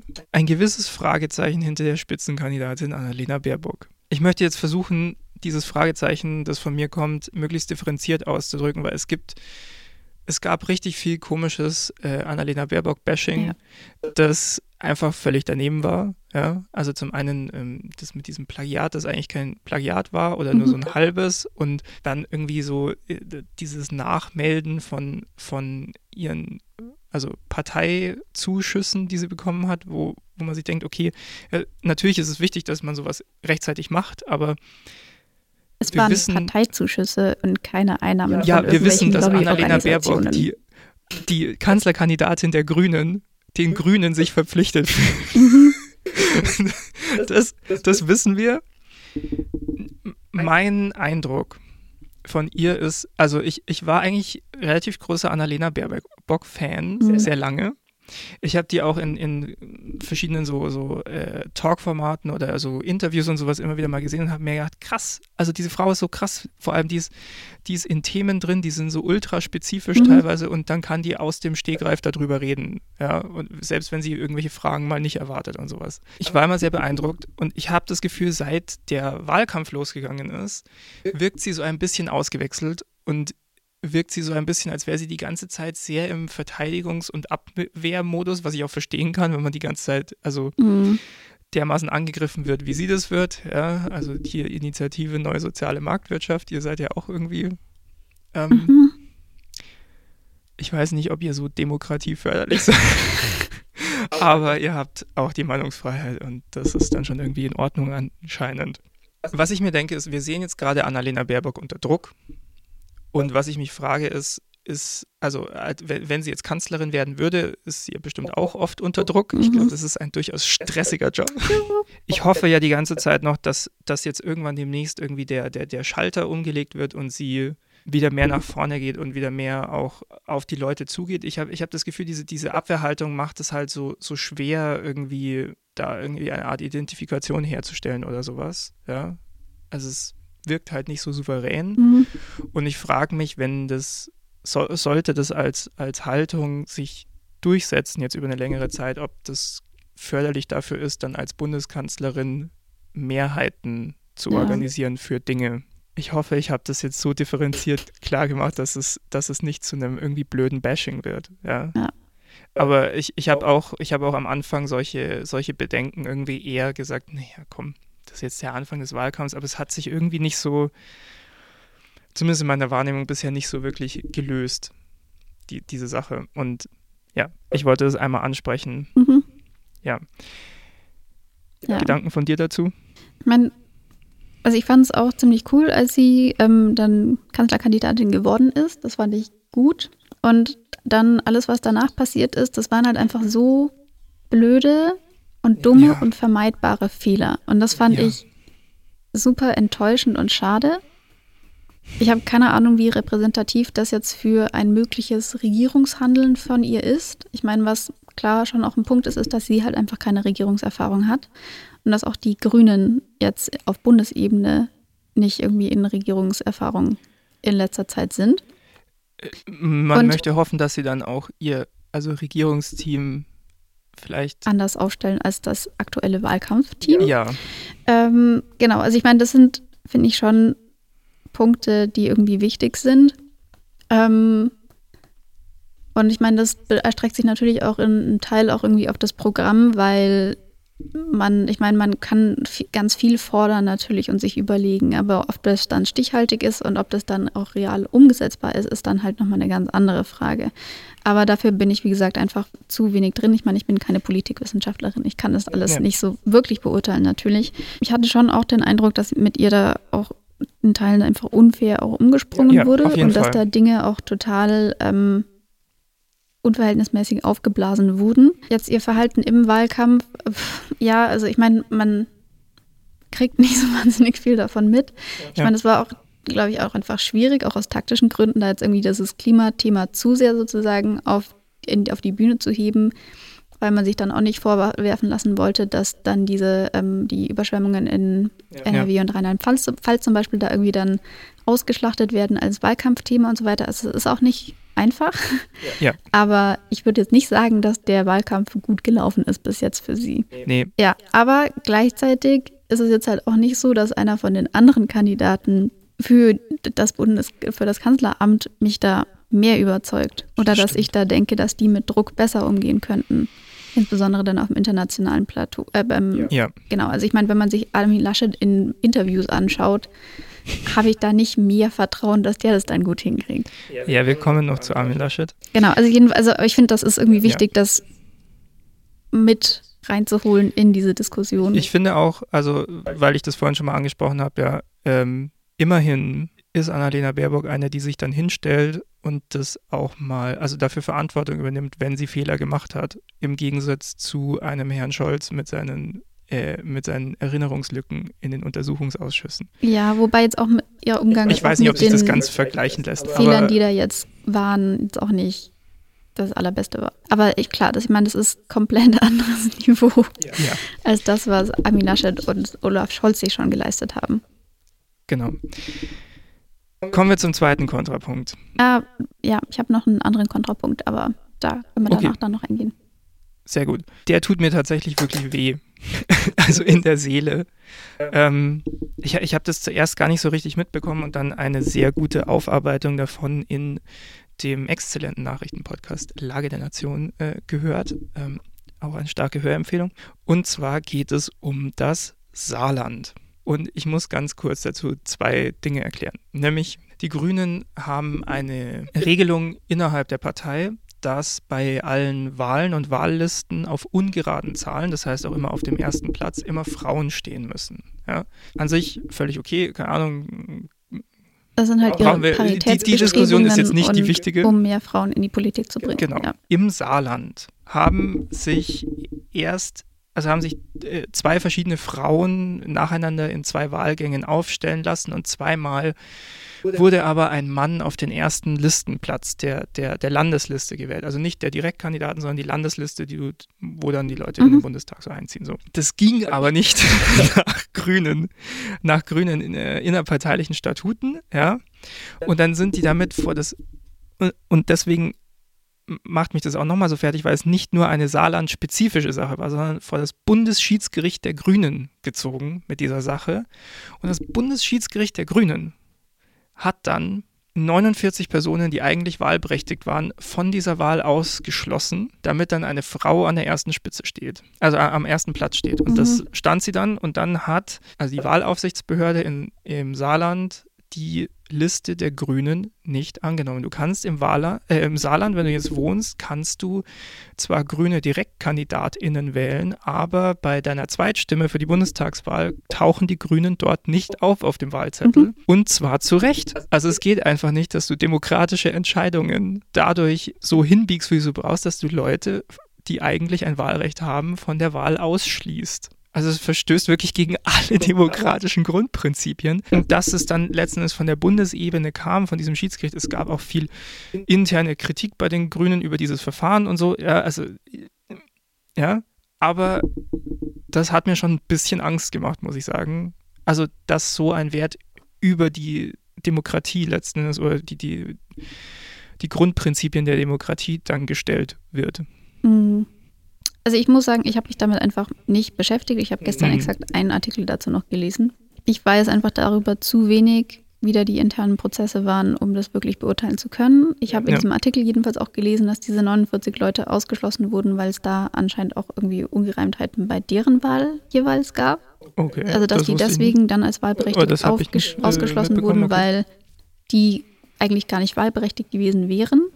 Aber es sind halt trotzdem einfach ein Drittel, glaube ich, der Wahlberechtigten war das dann halt irgendwie. Oder dann vielleicht nicht Wahlberechtigten oder wie auch immer. Genau, jedenfalls ging da irgendwie anscheinend sehr, sehr viel durcheinander. Ich verstehe auch nicht das, das komplette Wahlsystem da dann nicht. Wenn die erste Person eine Frau sein muss, warum dann überhaupt ein Mann sich zur Wahl zum ersten Platz aufstellen kann. Keine Ahnung. Also dafür weiß ich einfach viel zu wenig. Wahrscheinlich, darüber. weil das können, dürfen, muss. Ja, aber ich meine, warum hat man dann nicht zwei getrennte Listen? Für Männer und von Frauen, jeweils, keine Ahnung, zehn Leute drauf oder wie auch immer. Und dann kriegen die einen halt die ungeraden und die anderen die geraden Zahlen? Weiß keine nicht, ob Ahnung. Das, ob Jedenfalls. das vom Bundeswahlrecht her sozusagen. Aber das ist ja dann parteiintern. Ja, ja, aber trotzdem muss so eine Wahl ja, also trotzdem gibt es ja Wahlaufsicht in Deutschland, die sagt, eine Wahl muss fair ablaufen. Ja, aber jedenfalls, ich habe, ich kann einfach dazu nicht genug sagen, um das gescheit beurteilen zu können. Aber also, es ist jetzt nicht so, also dass zum Beispiel, das auf mich super wirkt. Also sowas wie, also das ist ganz interessant, weil der, also der, der, der eine von den von den beiden, die diesen Lage der Nation Podcast machen, der ist halt Richter, mhm. der sich auch mit so Verfassungsrecht und so ganz gut auskennt und der hat halt auch gemeint, ja, also so diese, diese grüne Statute, dass das so sein muss mit einer Frau auf dem ersten Platz, das wäre halt als jetzt Bundesrecht, also wenn als Wahlrecht wäre es halt einfach nicht verfassungskonform, mhm. ja, und das geht halt nur, also es ist auch sehr umstritten und geht halt nur, weil es eine interne Regelung der Grünen ist. Und deswegen konnte halt die, die Wahlkommission da in, in, im Saarland das dann auch einfach ausschließen, weil sie sagen, das passt einfach nicht mit dem Recht hier zusammen. Ich weiß nicht, ich, ich weiß nicht, ob das ein einzelner Vorfall ist. Ich denke mal, dass man auf jeden Fall daraus lernen wird, ja. Aber allein, dass es in einer Partei, die sich auch so sehr die, die demokratischen mhm. Grundprinzipien auf die Fahne schreibt, so weit kommt, finde ich, also hat mich doch durchaus schockiert, muss ich sagen, als ich mich da mal wirklich eingearbeitet habe. Und ich fand, also gerade vom grünen Spitzenpersonal, das Echo dazu auch irgendwie verhalten. Ich fand ja. insgesamt das Medienecho darauf, also war ja nicht viel, nee. wurde halt beschrieben. Also es, da, da, da ging es da ging's bei, bei dem Plagiat, beziehungsweise vermeintlichen Plagiat von Annalena Baerbock deutlich mehr ab. Ja. ja. Armin Laschet hat übrigens auch ein Buch zurückgezogen wegen Plagiat. Mhm. Du hattest noch einen Kontrapunkt. Genau, und das passt auch so ein bisschen zu dieser Saarland-Geschichte, und zwar ähm, inwiefern man ähm, das Agieren von grünen Beteiligungen in Länderregierungen einfließen lässt in die Wahlentscheidung oder inwiefern man das auf zukünftiges ähm, Regierungsverhalten einer grünen Bundesregierung bezieht, weil die ja teilweise in den Ländern deutlich konservativer zum Beispiel agieren, als mhm. jetzt das zum Beispiel in diesem ähm, Wahlprogramm drin steht. Ja. Meine, gleichzeitig hat jetzt Baden-Württemberg zum Beispiel ein ziemlich, soweit ich weiß, ein recht ambitioniertes Klimaprogramm vorgelegt. Ja, gleichzeitig hast du da halt diese natürlich sehr starke Automobilindustrie zum Beispiel, die da ja, ja. auch weiter gefördert wird und so weiter. Also ähm, da war auch so eine Geschichte mit einer so einer Autobahn, die dann weitergebaut wurde durch die Grünen, wofür irgendwie ein Haufen, also auch ja. mit Stimmen der Grünen, wofür auch ein Haufen Wald irgendwie weggeholzt wurde. Ja. So. Also ja, es ja. gibt da so ein gespaltenes Verhältnis irgendwie auf der Länder- und Bundesebene. Ja, total. Genau. Aber ich meine, das ist was, was sich natürlich auch durch alle Parteien nochmal durchzieht. Ja. Ja. Aber zum Beispiel bei SPD und Union hast du halt sehr klare äh, Beispiele, wie die auf, ein, auf Bundesebene dann agieren. Ja. Weil sie halt jetzt einfach direkt an einer Regierung beteiligt waren. Und das ist halt bei den Grünen einfach nicht gegeben. Ja. Also die Grünen sind auf jeden Fall ähm, noch ein, in der Hinsicht noch ein unbeschriebeneres Blatt. Ja. Zumindest auch diese aktuelle Iteration der Grünen ja. sozusagen. Ja. Gut, sonst noch was zu den Grünen? Ich glaube mal nicht, oder? Ja. Machen noch die Union. Die Union. Ja, also ich muss sagen, das Wahlprogramm der Union hat mich leicht irritiert. Und man schlägt es auf und dann geht es erstmal ein ganzes Kapitel lang um Außenpolitik. Mhm. Und ich glaube, das soll vermitteln, dass die Union eigentlich findet, dass so im Inneren Deutschlands eigentlich alles. alles ganz gut ist, weil, und ich kann das auch irgendwo nachvollziehen, wenn du 16 Jahre lang in der Regierung bist, ist es auch schwierig, dir selbst vorzuwerfen, dass alles Kacke ist.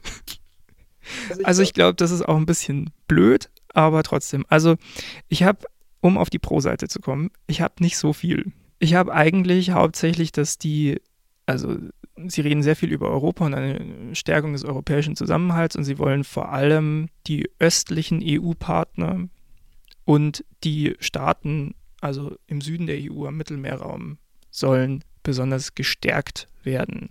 Es ist sehr schwammig wie sie gestärkt werden sollen. Es ist eine allgemeine Qualität dieses Parteiprogramms, dass es extrem schwammig ist. Aber die Idee an sich finde ich ja nicht schlecht. Einfach für ein bisschen mehr EU-Zusammenhalt zu sorgen, indem man auch den, also die, also gerade im, im, am Mittelmeerraum gibt es ja einige Länder, also einige EU-Länder, denen es jetzt auch gerade wirtschaftlich und mit der überproportionalen Belastung durch äh, Geflüchtete, die da halt überproportional viel ankommen, ja, nicht so gut geht gerade. So. Die auch teilweise viel stärker von Corona gebeutelt wurden als wir. Das ist ja eigentlich so ein Thema, über das haben wir jetzt noch gar nicht so wirklich gesprochen. Aber, ähm, und ehrlich gesagt war es das schon auf der Pro-Seite bei mir. Ich, also, das, das klingt jetzt vielleicht hart, aber so als junger Mensch in Deutschland, mhm.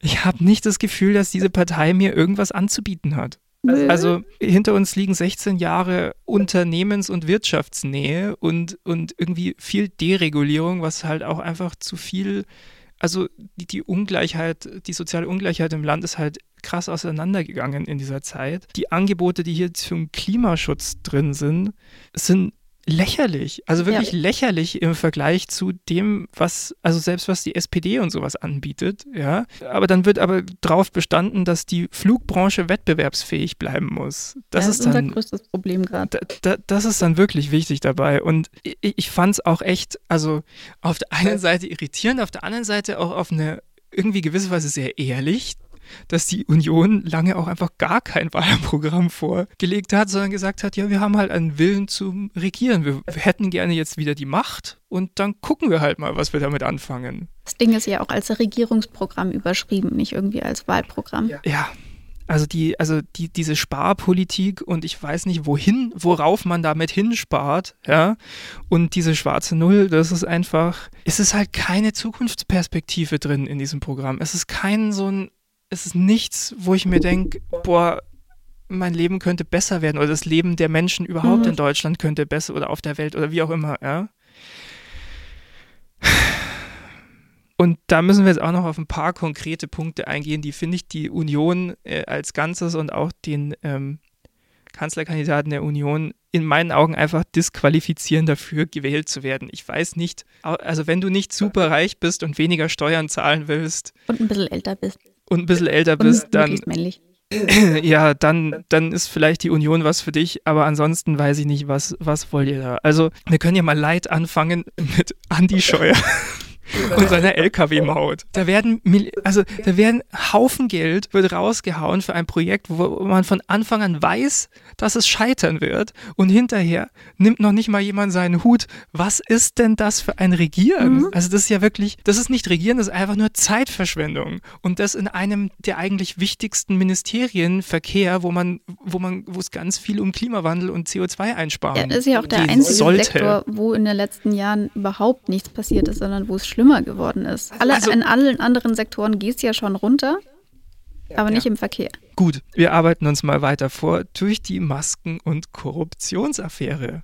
Da sind innerhalb kürzester Zeit eine ganze Handvoll Unionspolitiker, ich gendere absichtlich nicht, aufgeflogen. Also die an der Corona-Pandemie, an dieser riesigen Notsituation ja. für das Volk einfach hardcore die Hand aufgehalten und verdient haben. Und das, also diese, dieses ganze, wir sind für eine Politik des Anstands da, mhm. was die äh, Union versucht zu propagieren, ist halt einfach durch. Also wirklich durch. Also diese Wirtschaftsnähe und Nähe zu Lobbyisten also ich sehe das nicht, dass das eine, äh, also dass es ein Parteienbund ist, der, der wirklich dafür steht, jetzt ähm, besonders unbestechlich zu sein, sage ich mal, oder besonders nicht, also von diesen Machtpositionen fürs Private profitieren zu wollen. Und das ist, das ist auf lange Sicht auch einfach krass demokratiegefährdend, weil die Leute, also dieses, dieses, dieses Denken von, ja, die da oben machen ja sowieso, was sie wollen und so,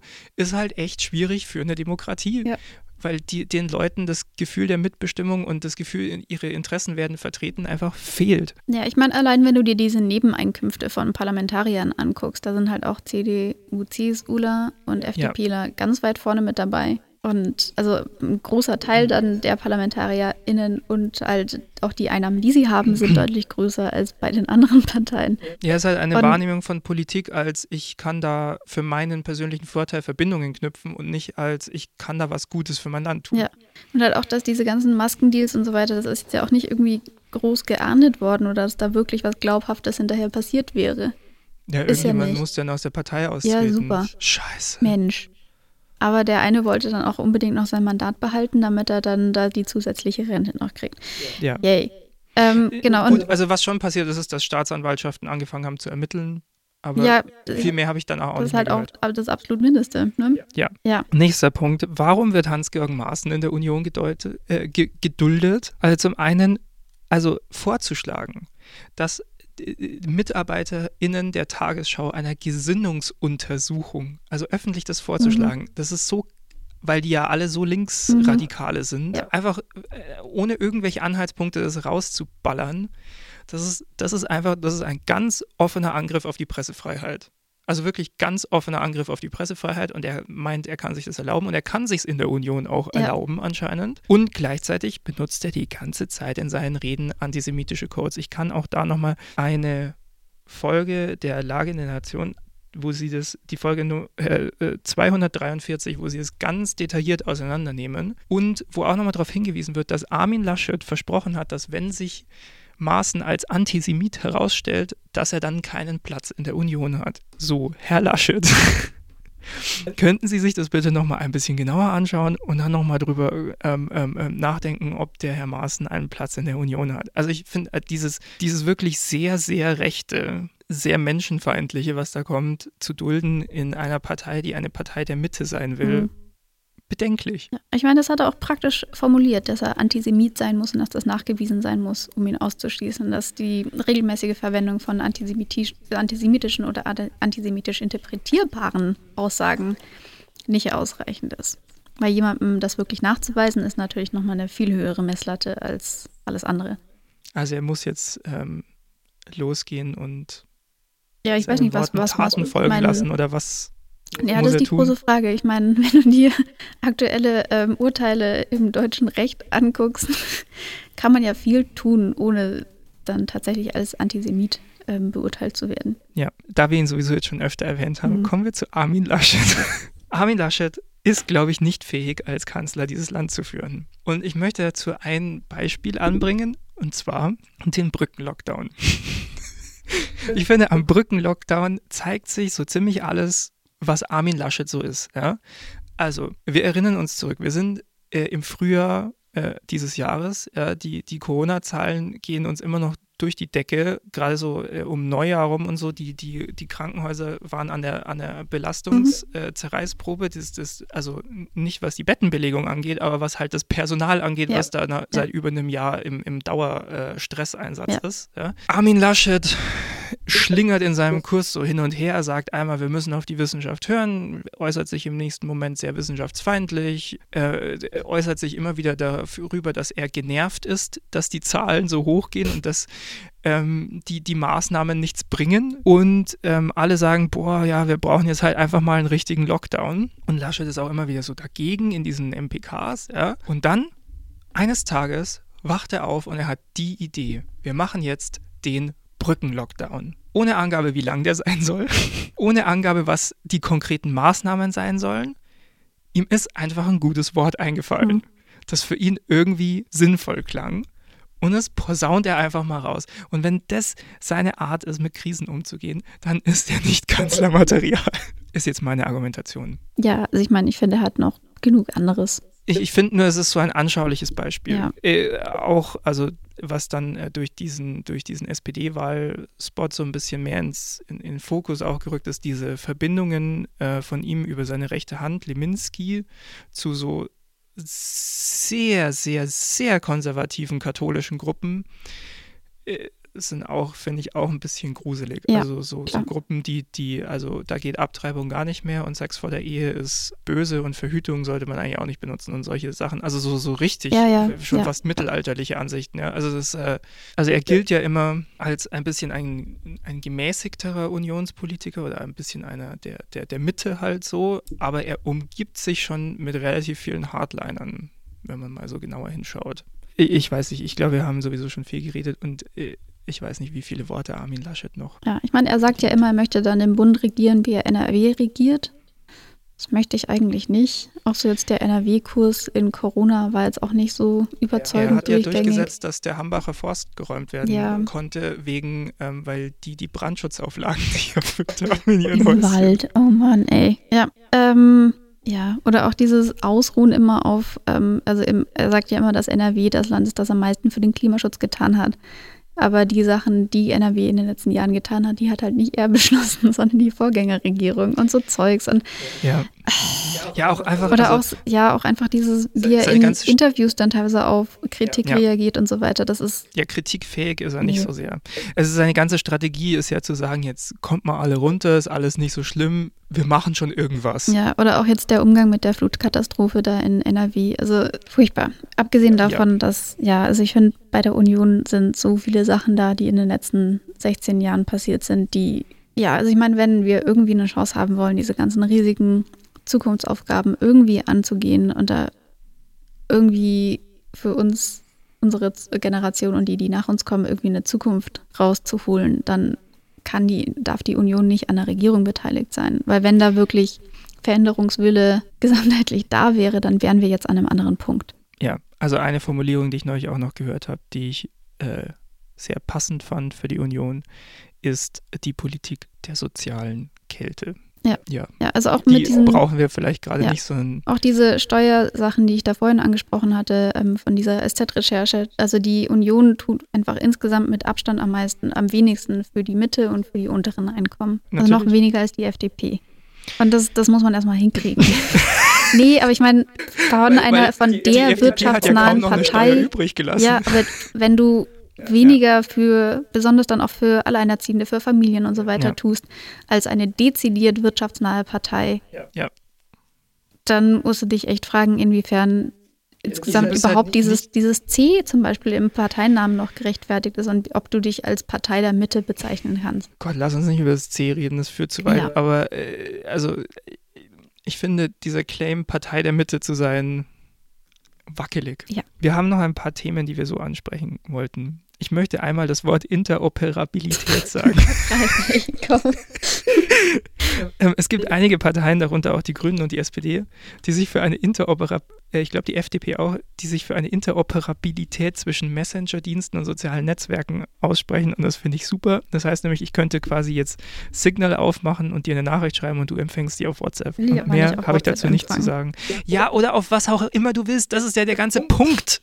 So wie dass ich dich aus meinem Handynetz in dein Handynetz anrufen kann und es funktioniert. So, Interoperabilität ist mein Lieblingswort des heutigen Podcasts. Okay.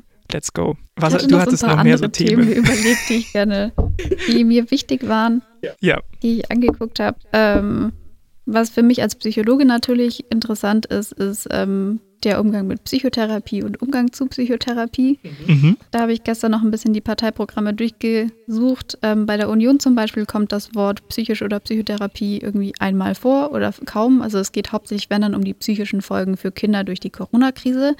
Psychotherapie kommt einmal vor.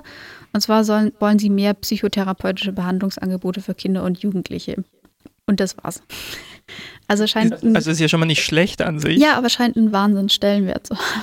Ähm, bei der SPD zum Beispiel, die wollen dann so Sachen, dass ähm, bei der Feststellung der Geschlechtsidentität keine psychologischen Gutachten mehr nötig sind, was ich Auch cool nett. finde.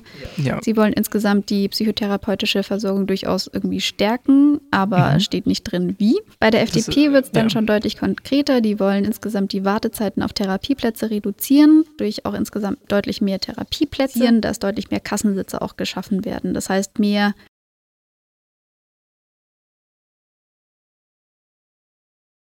Praxen quasi für, ja. von PsychotherapeutInnen, die mit Krankenkassen abrechnen können. Das ist im Moment das Grundproblem in der psychotherapeutischen ja. Versorgung, dass es davon viel zu wenig gibt, weil das eine, ähm, das basiert noch auf einer Bedarfsplanung aus den 90ern, glaube ich. Ja, die so da schon nicht angemessen waren, äh, war und es gibt einfach viel zu wenige von diesen Kassensätzen und das ist ein uraltes Problem, das nicht genügend angegangen wird und das ist, finde ich, schon mal ein super äh, super Idee, das auch überhaupt ins ähm, Wahlprogramm zum Beispiel reinzuschreiben, ja. dass das überhaupt eine Partei auf dem Schirm hat. Genau. Das mit diesen Mehrkassensitzen, das kommt dann auch noch bei. Die Linken wollen das, glaube ich, auch. Genau. Die wollen auch überprüfen, ob man die Preise für Kassensitze deckeln kann. Mhm. Was auch gut ist, weil die Dinger arschteuer sind. Genau, die Grünen wollen auch mehr Kassensitze.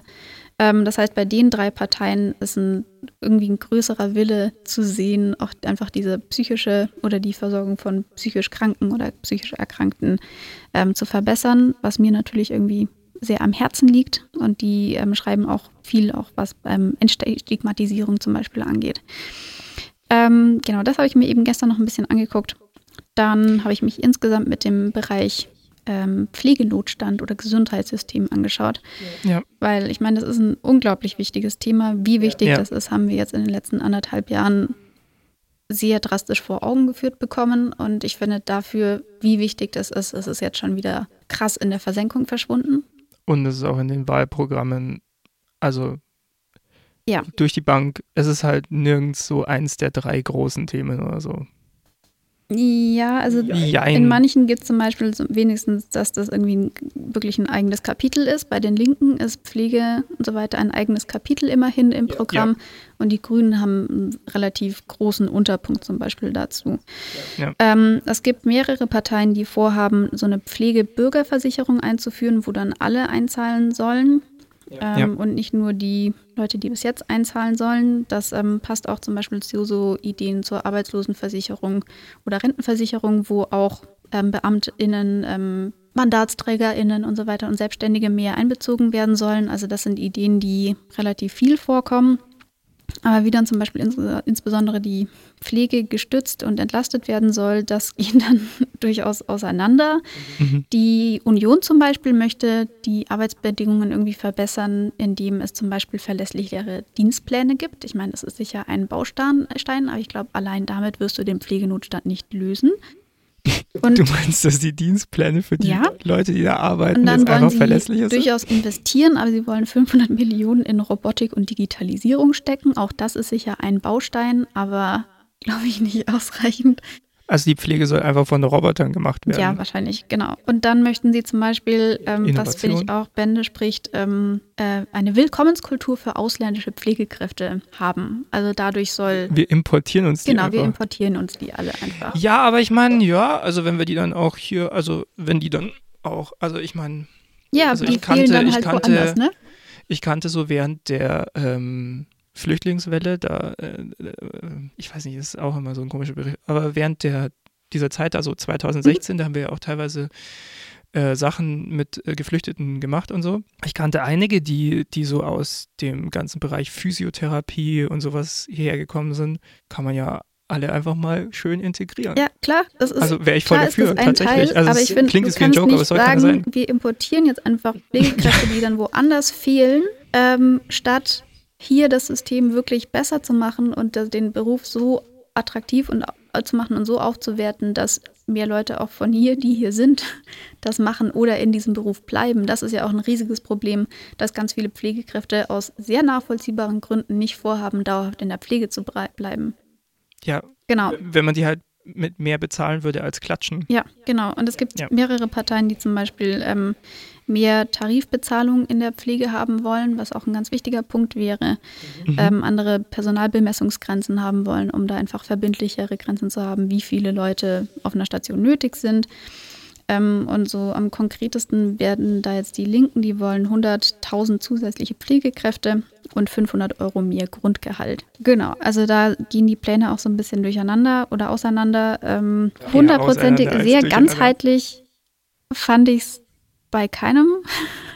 Ah, okay. Ja, ich meine, alle wollen irgendwie Pflege natürlich stärken oder was auch viel vorkommt, sind so Ideen, mehr so ähm, kommunale oder wohnortnahe Versorgungszentren aufzubauen, was sicher auch eine mhm. gute Idee ist, insbesondere für die Leute, die auf dem Land leben. Dass und du einfach ältere mehr, Leute, oder die halt nicht mehr so leicht Leute. mobil sind und so. Ja. Genau, weil das auch einfach ein riesiges Problem ist, dass ähm, die Gesundheitsversorgung insgesamt auf dem Land viel schlechter ist als auf den Städten. Ja. Also da sind definitiv wichtige Punkte drin, aber ich finde gerade dafür, dass wir uns immer noch in einer Pandemie befinden, ja. kommt es erschreckend wenig vor.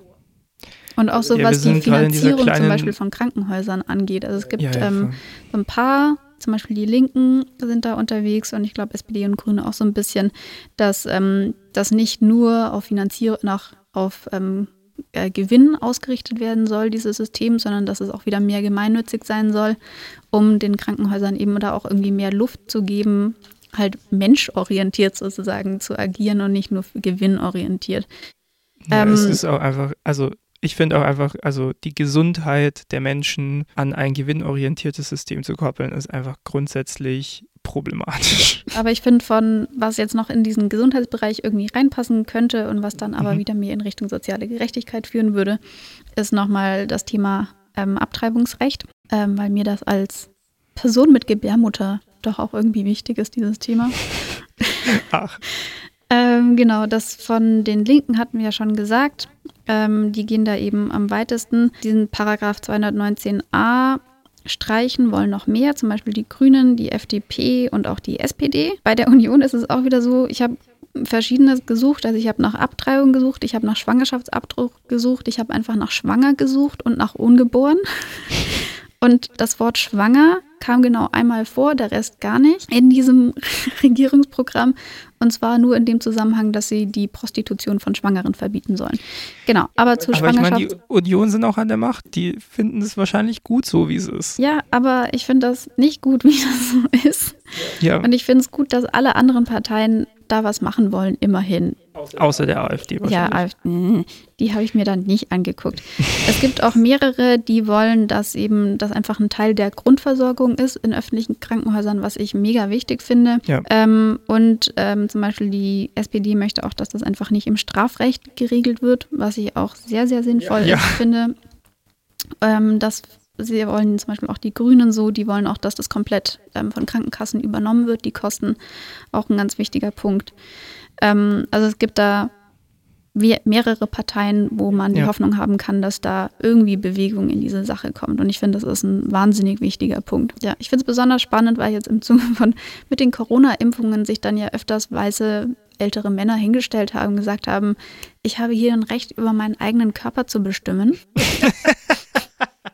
Aber aber kein Problem damit haben, wie das aktuelle Abtreibungsrecht bei uns läuft. Genau. Und damit sind wir dann im Bereich Familie im Prinzip. Und da gibt es auch Unterschiede, wie stark Familien zum Beispiel entlastet werden sollen oder ja. wie äh, es ähm, mit Kinderarmut zum Beispiel laufen soll. Und da gibt es ähm, mehrere, also eigentlich alle, bis auf, ja, alle außer der Union, Überraschung, wollen irgendeine Form von Grundsicherung für Kinder. Was ich gut finde.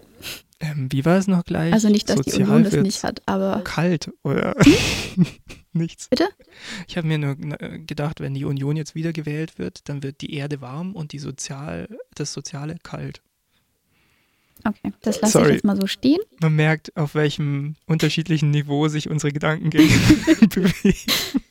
Genau. Ähm, aber die Pläne gehen dann halt einfach sehr weit auseinander. Also die Linken zum Beispiel, die wollen ähm, eine maximale Fördersumme von 630 Euro für Kinder aus Familien, die kein oder ein sehr geringes Einkommen haben.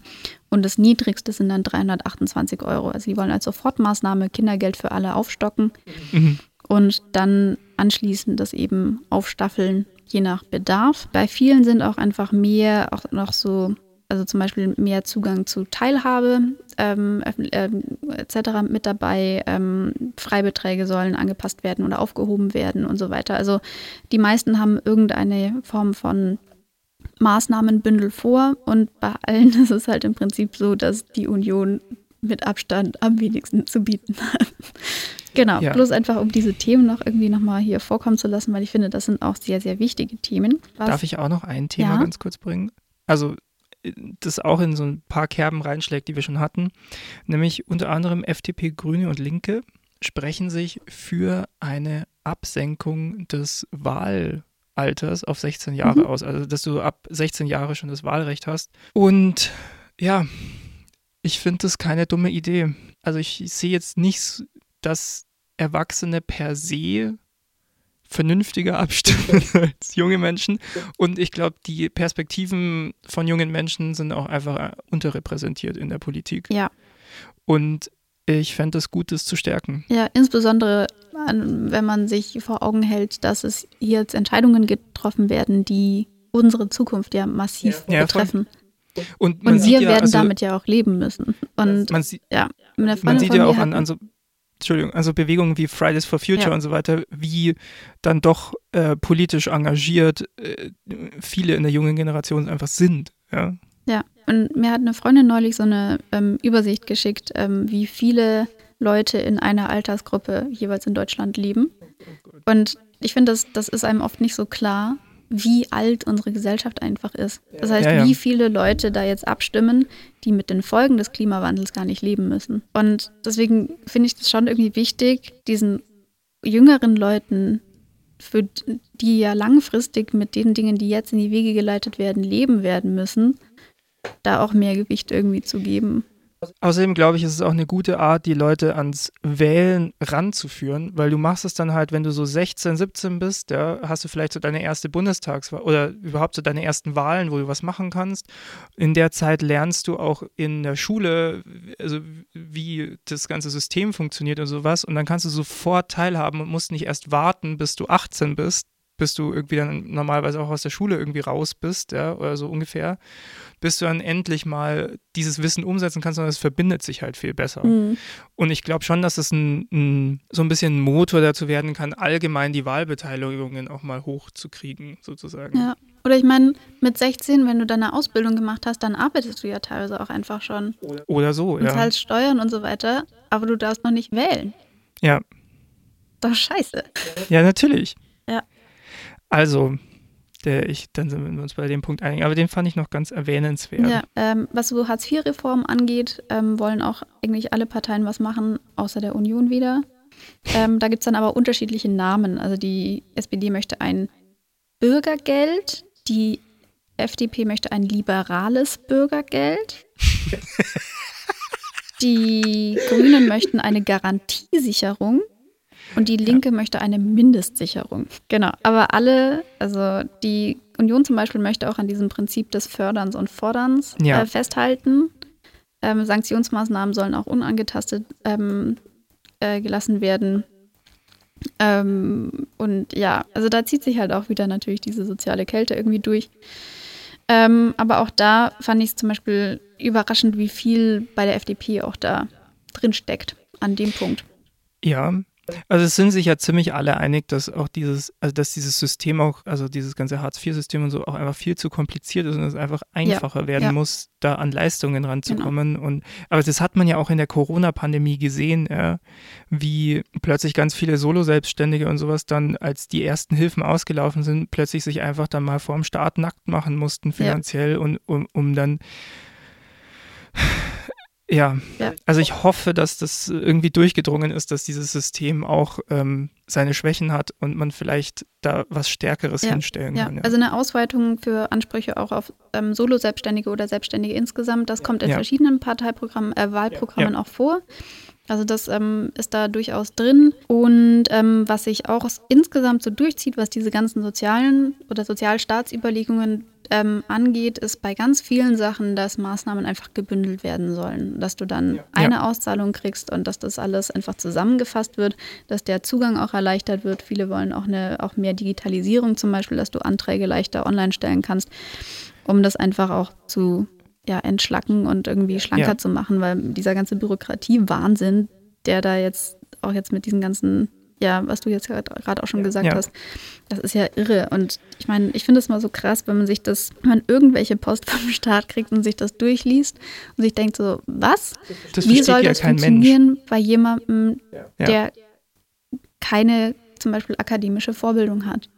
Ja, ja ich, also ich finde auch eine Idee, die auch in vielen Parteiprogrammen drin steht, bin mir bei der Union nicht sicher, aber bei den anderen, also AfD jetzt sowieso mal äh, an den Rand gestellt, ist halt dieses eigentlich den Zugang zum Staat erleichtern, indem man nur noch ein einziges Mal an einer zentralen Stelle seine Daten hinterlegt und auf die greifen. Also du musst nicht jedes Mal, wenn du zu einem anderen Amt gehst, wieder von vorne anfangen mit, mit tausend Anträgen und so, sondern die greifen halt einfach auf deine Daten zu mhm.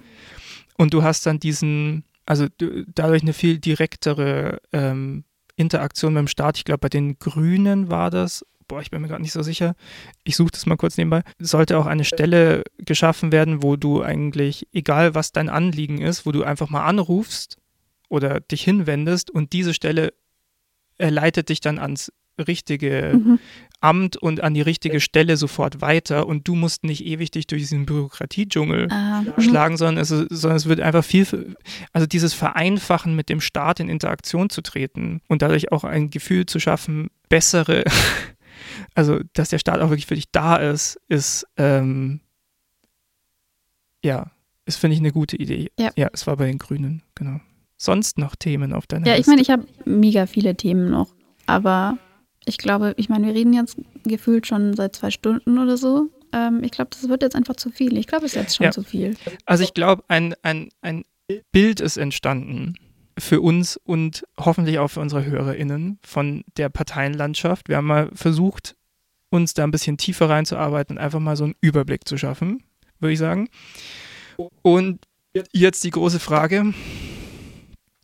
Anna, wollen wir jetzt noch äh, kurz drüber reden, wen wir jetzt äh, tatsächlich dann wählen wollen? Ich finde, das war alles schon subjektiv genug. Okay. Wollen wir eine Wahlempfehlung abgeben? Nee. okay. Dann, ähm, ja, würde ich sagen, das Wahlthema ist damit mal besprochen. Vielen Dank, wenn ihr bis hierher durchgehalten habt. Und trotzdem nochmal der Hinweis, wir haben ja ganz viel weggelassen. Und wenn euch noch Sachen wichtig sind oder wenn ihr sagt, hey, also bei dem und dem Punkt, da widerspreche ich euch aber, her mit dem Feedback. Tretet in Diskussion mit uns, sagt uns eure Meinungen zu Sachen. Wir machen auch gerne behaupte ich jetzt einfach mal, ohne dich gefragt zu haben, noch eine XXL-Intervention hinterher mhm. oder so, wo wir, de, wo wir Sachen nochmal aufgreifen und durchsprechen, weil ich finde, es ist wirklich ein sehr wichtiges Thema und es ist auch schwierig, das komplett objektiv zu bewerten und gerade deshalb wären uns auch eure Meinungen und eure, ja, auch vielleicht Ergänzungen und so weiter, äh, Diskussionsbeiträge einfach wichtig. Ah, schon mal als Vor Information vorneweg, am 2. September, soweit ich weiß, geht der Valomat online. Nice.